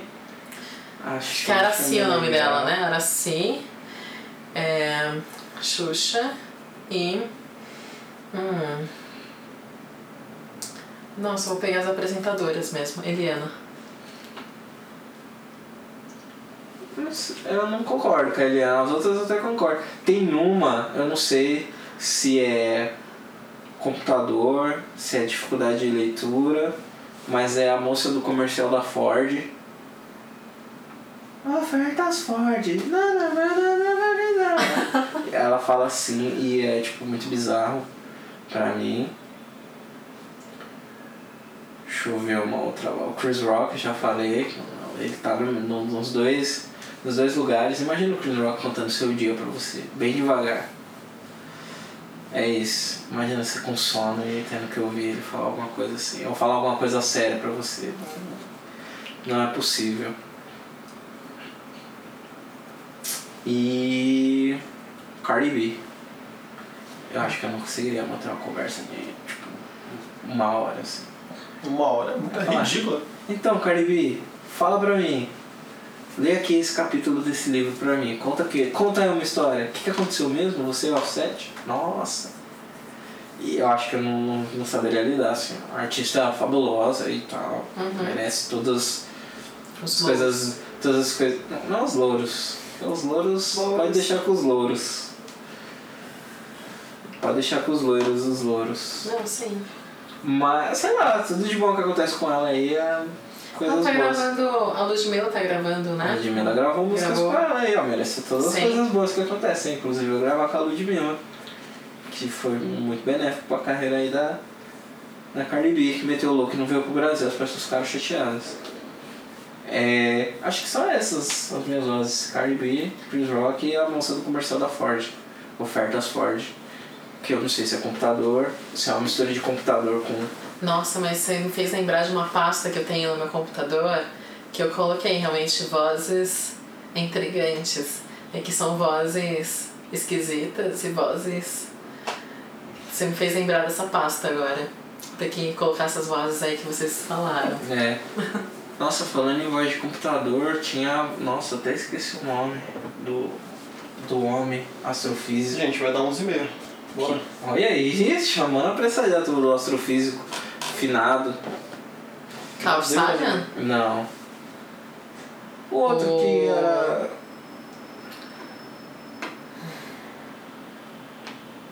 Nossa. Que ele, ele é o segundo astrofísico mais sexy do mundo, né? O primeiro é o Neil deGrasse Tyson. Ai, mas o Neil é incrível, né? Nossa Sim. senhora. E ele que saiu até o filme dele e tal, que ele. É o... Porque a voz dele não era a voz dele mais, era a voz de computador. Era a Né? voz de computador, lembrei. Peraí, mas. Nossa. Às vezes os nomes, né, É gente? Stephen Hawking. Stephen Hawking.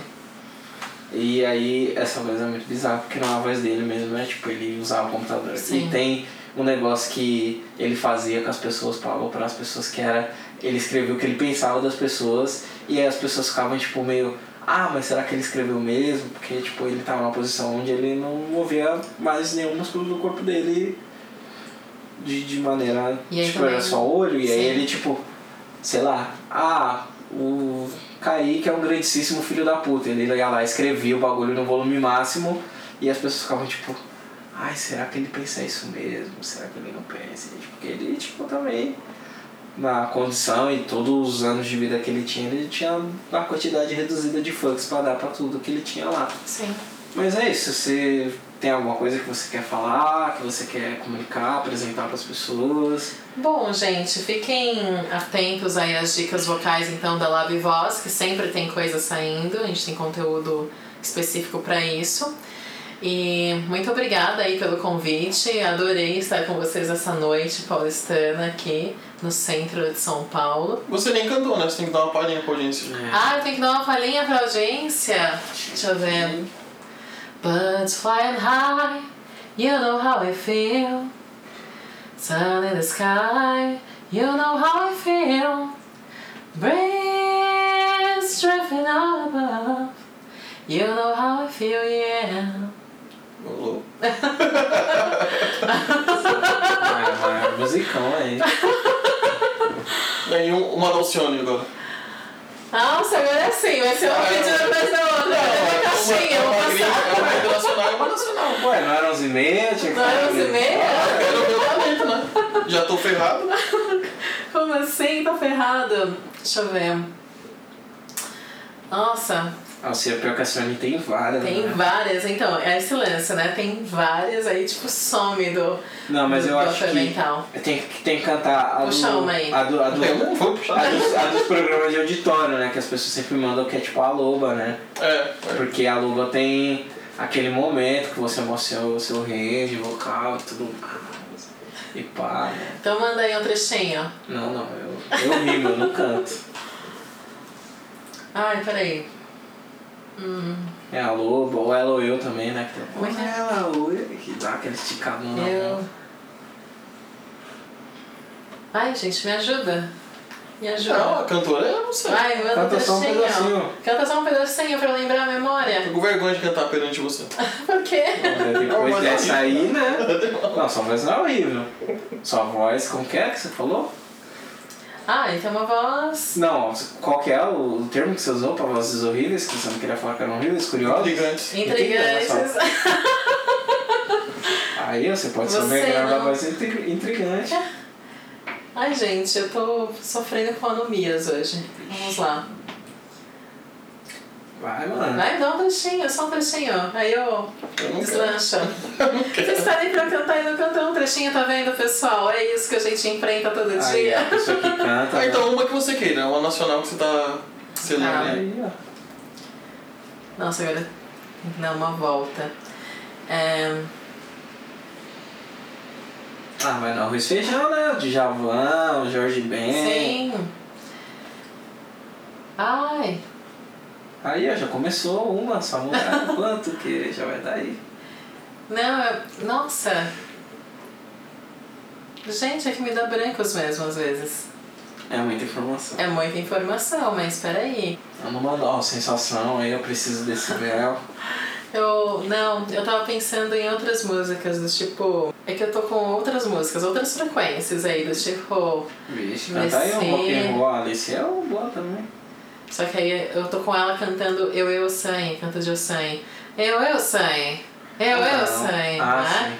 Agema na parada, agema na parada, oh, agema na parada, agema na parada, oh. Eu, eu, eu, eu, eu, eu, aba. Né? Então, É bem engraçado. aí vai, ela tipo, cantava. várias frequências, assim. Sim. Quando as pessoas falam, canta uma música, nossa, vem tipo um buffer enorme, assim, tipo.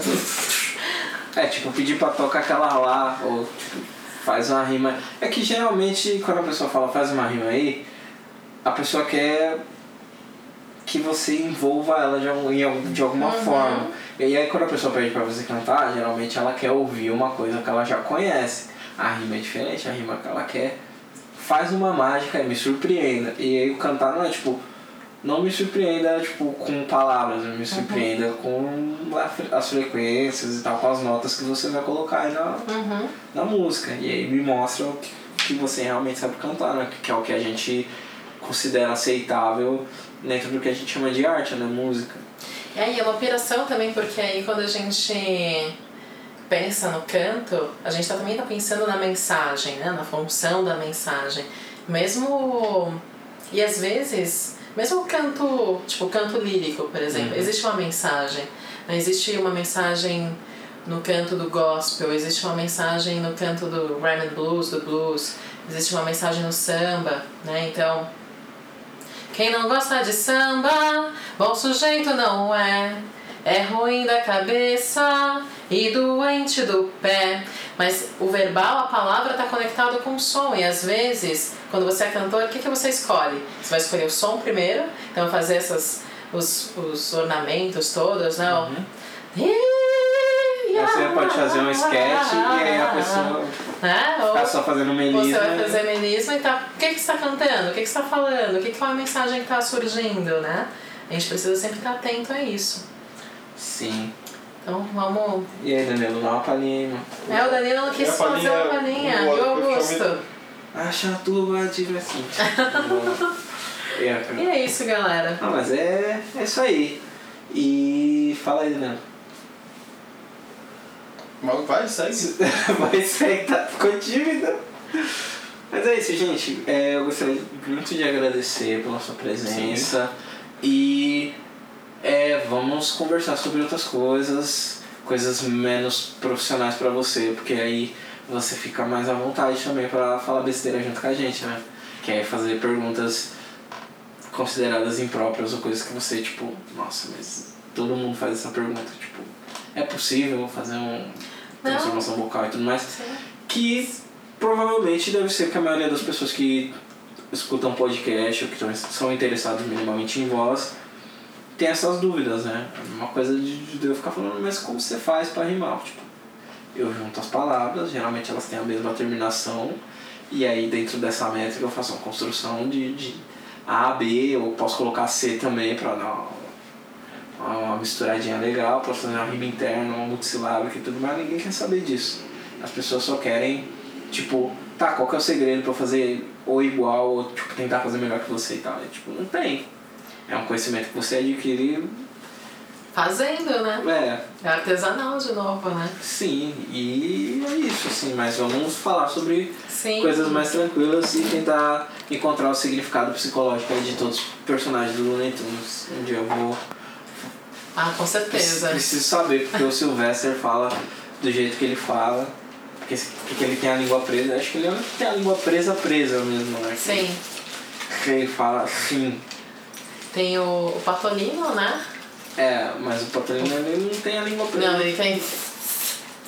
Ele solta, solta muito ar. Ele solta né? muito o jato de ar e tem a língua muito, muito flácida. Então, e aí tem os outros, tem, Sim. tem o que tem gagueira e por aí vai, né? E tem os outros que. Gaguinho. É, o- também tem um que troca meio, meio cebolinha assim, ó, Maurício de Souza pegou essa inspiração, esqueci o nome dele. Mas tudo bem, é o Hortelino, que eu não lembro o nome oficial. Mas é isso, gente. Somos Heróis de Osso Africano e até a próxima. Dá tchau aí, pessoal. Boa noite. Falou, pessoal. Boa noite.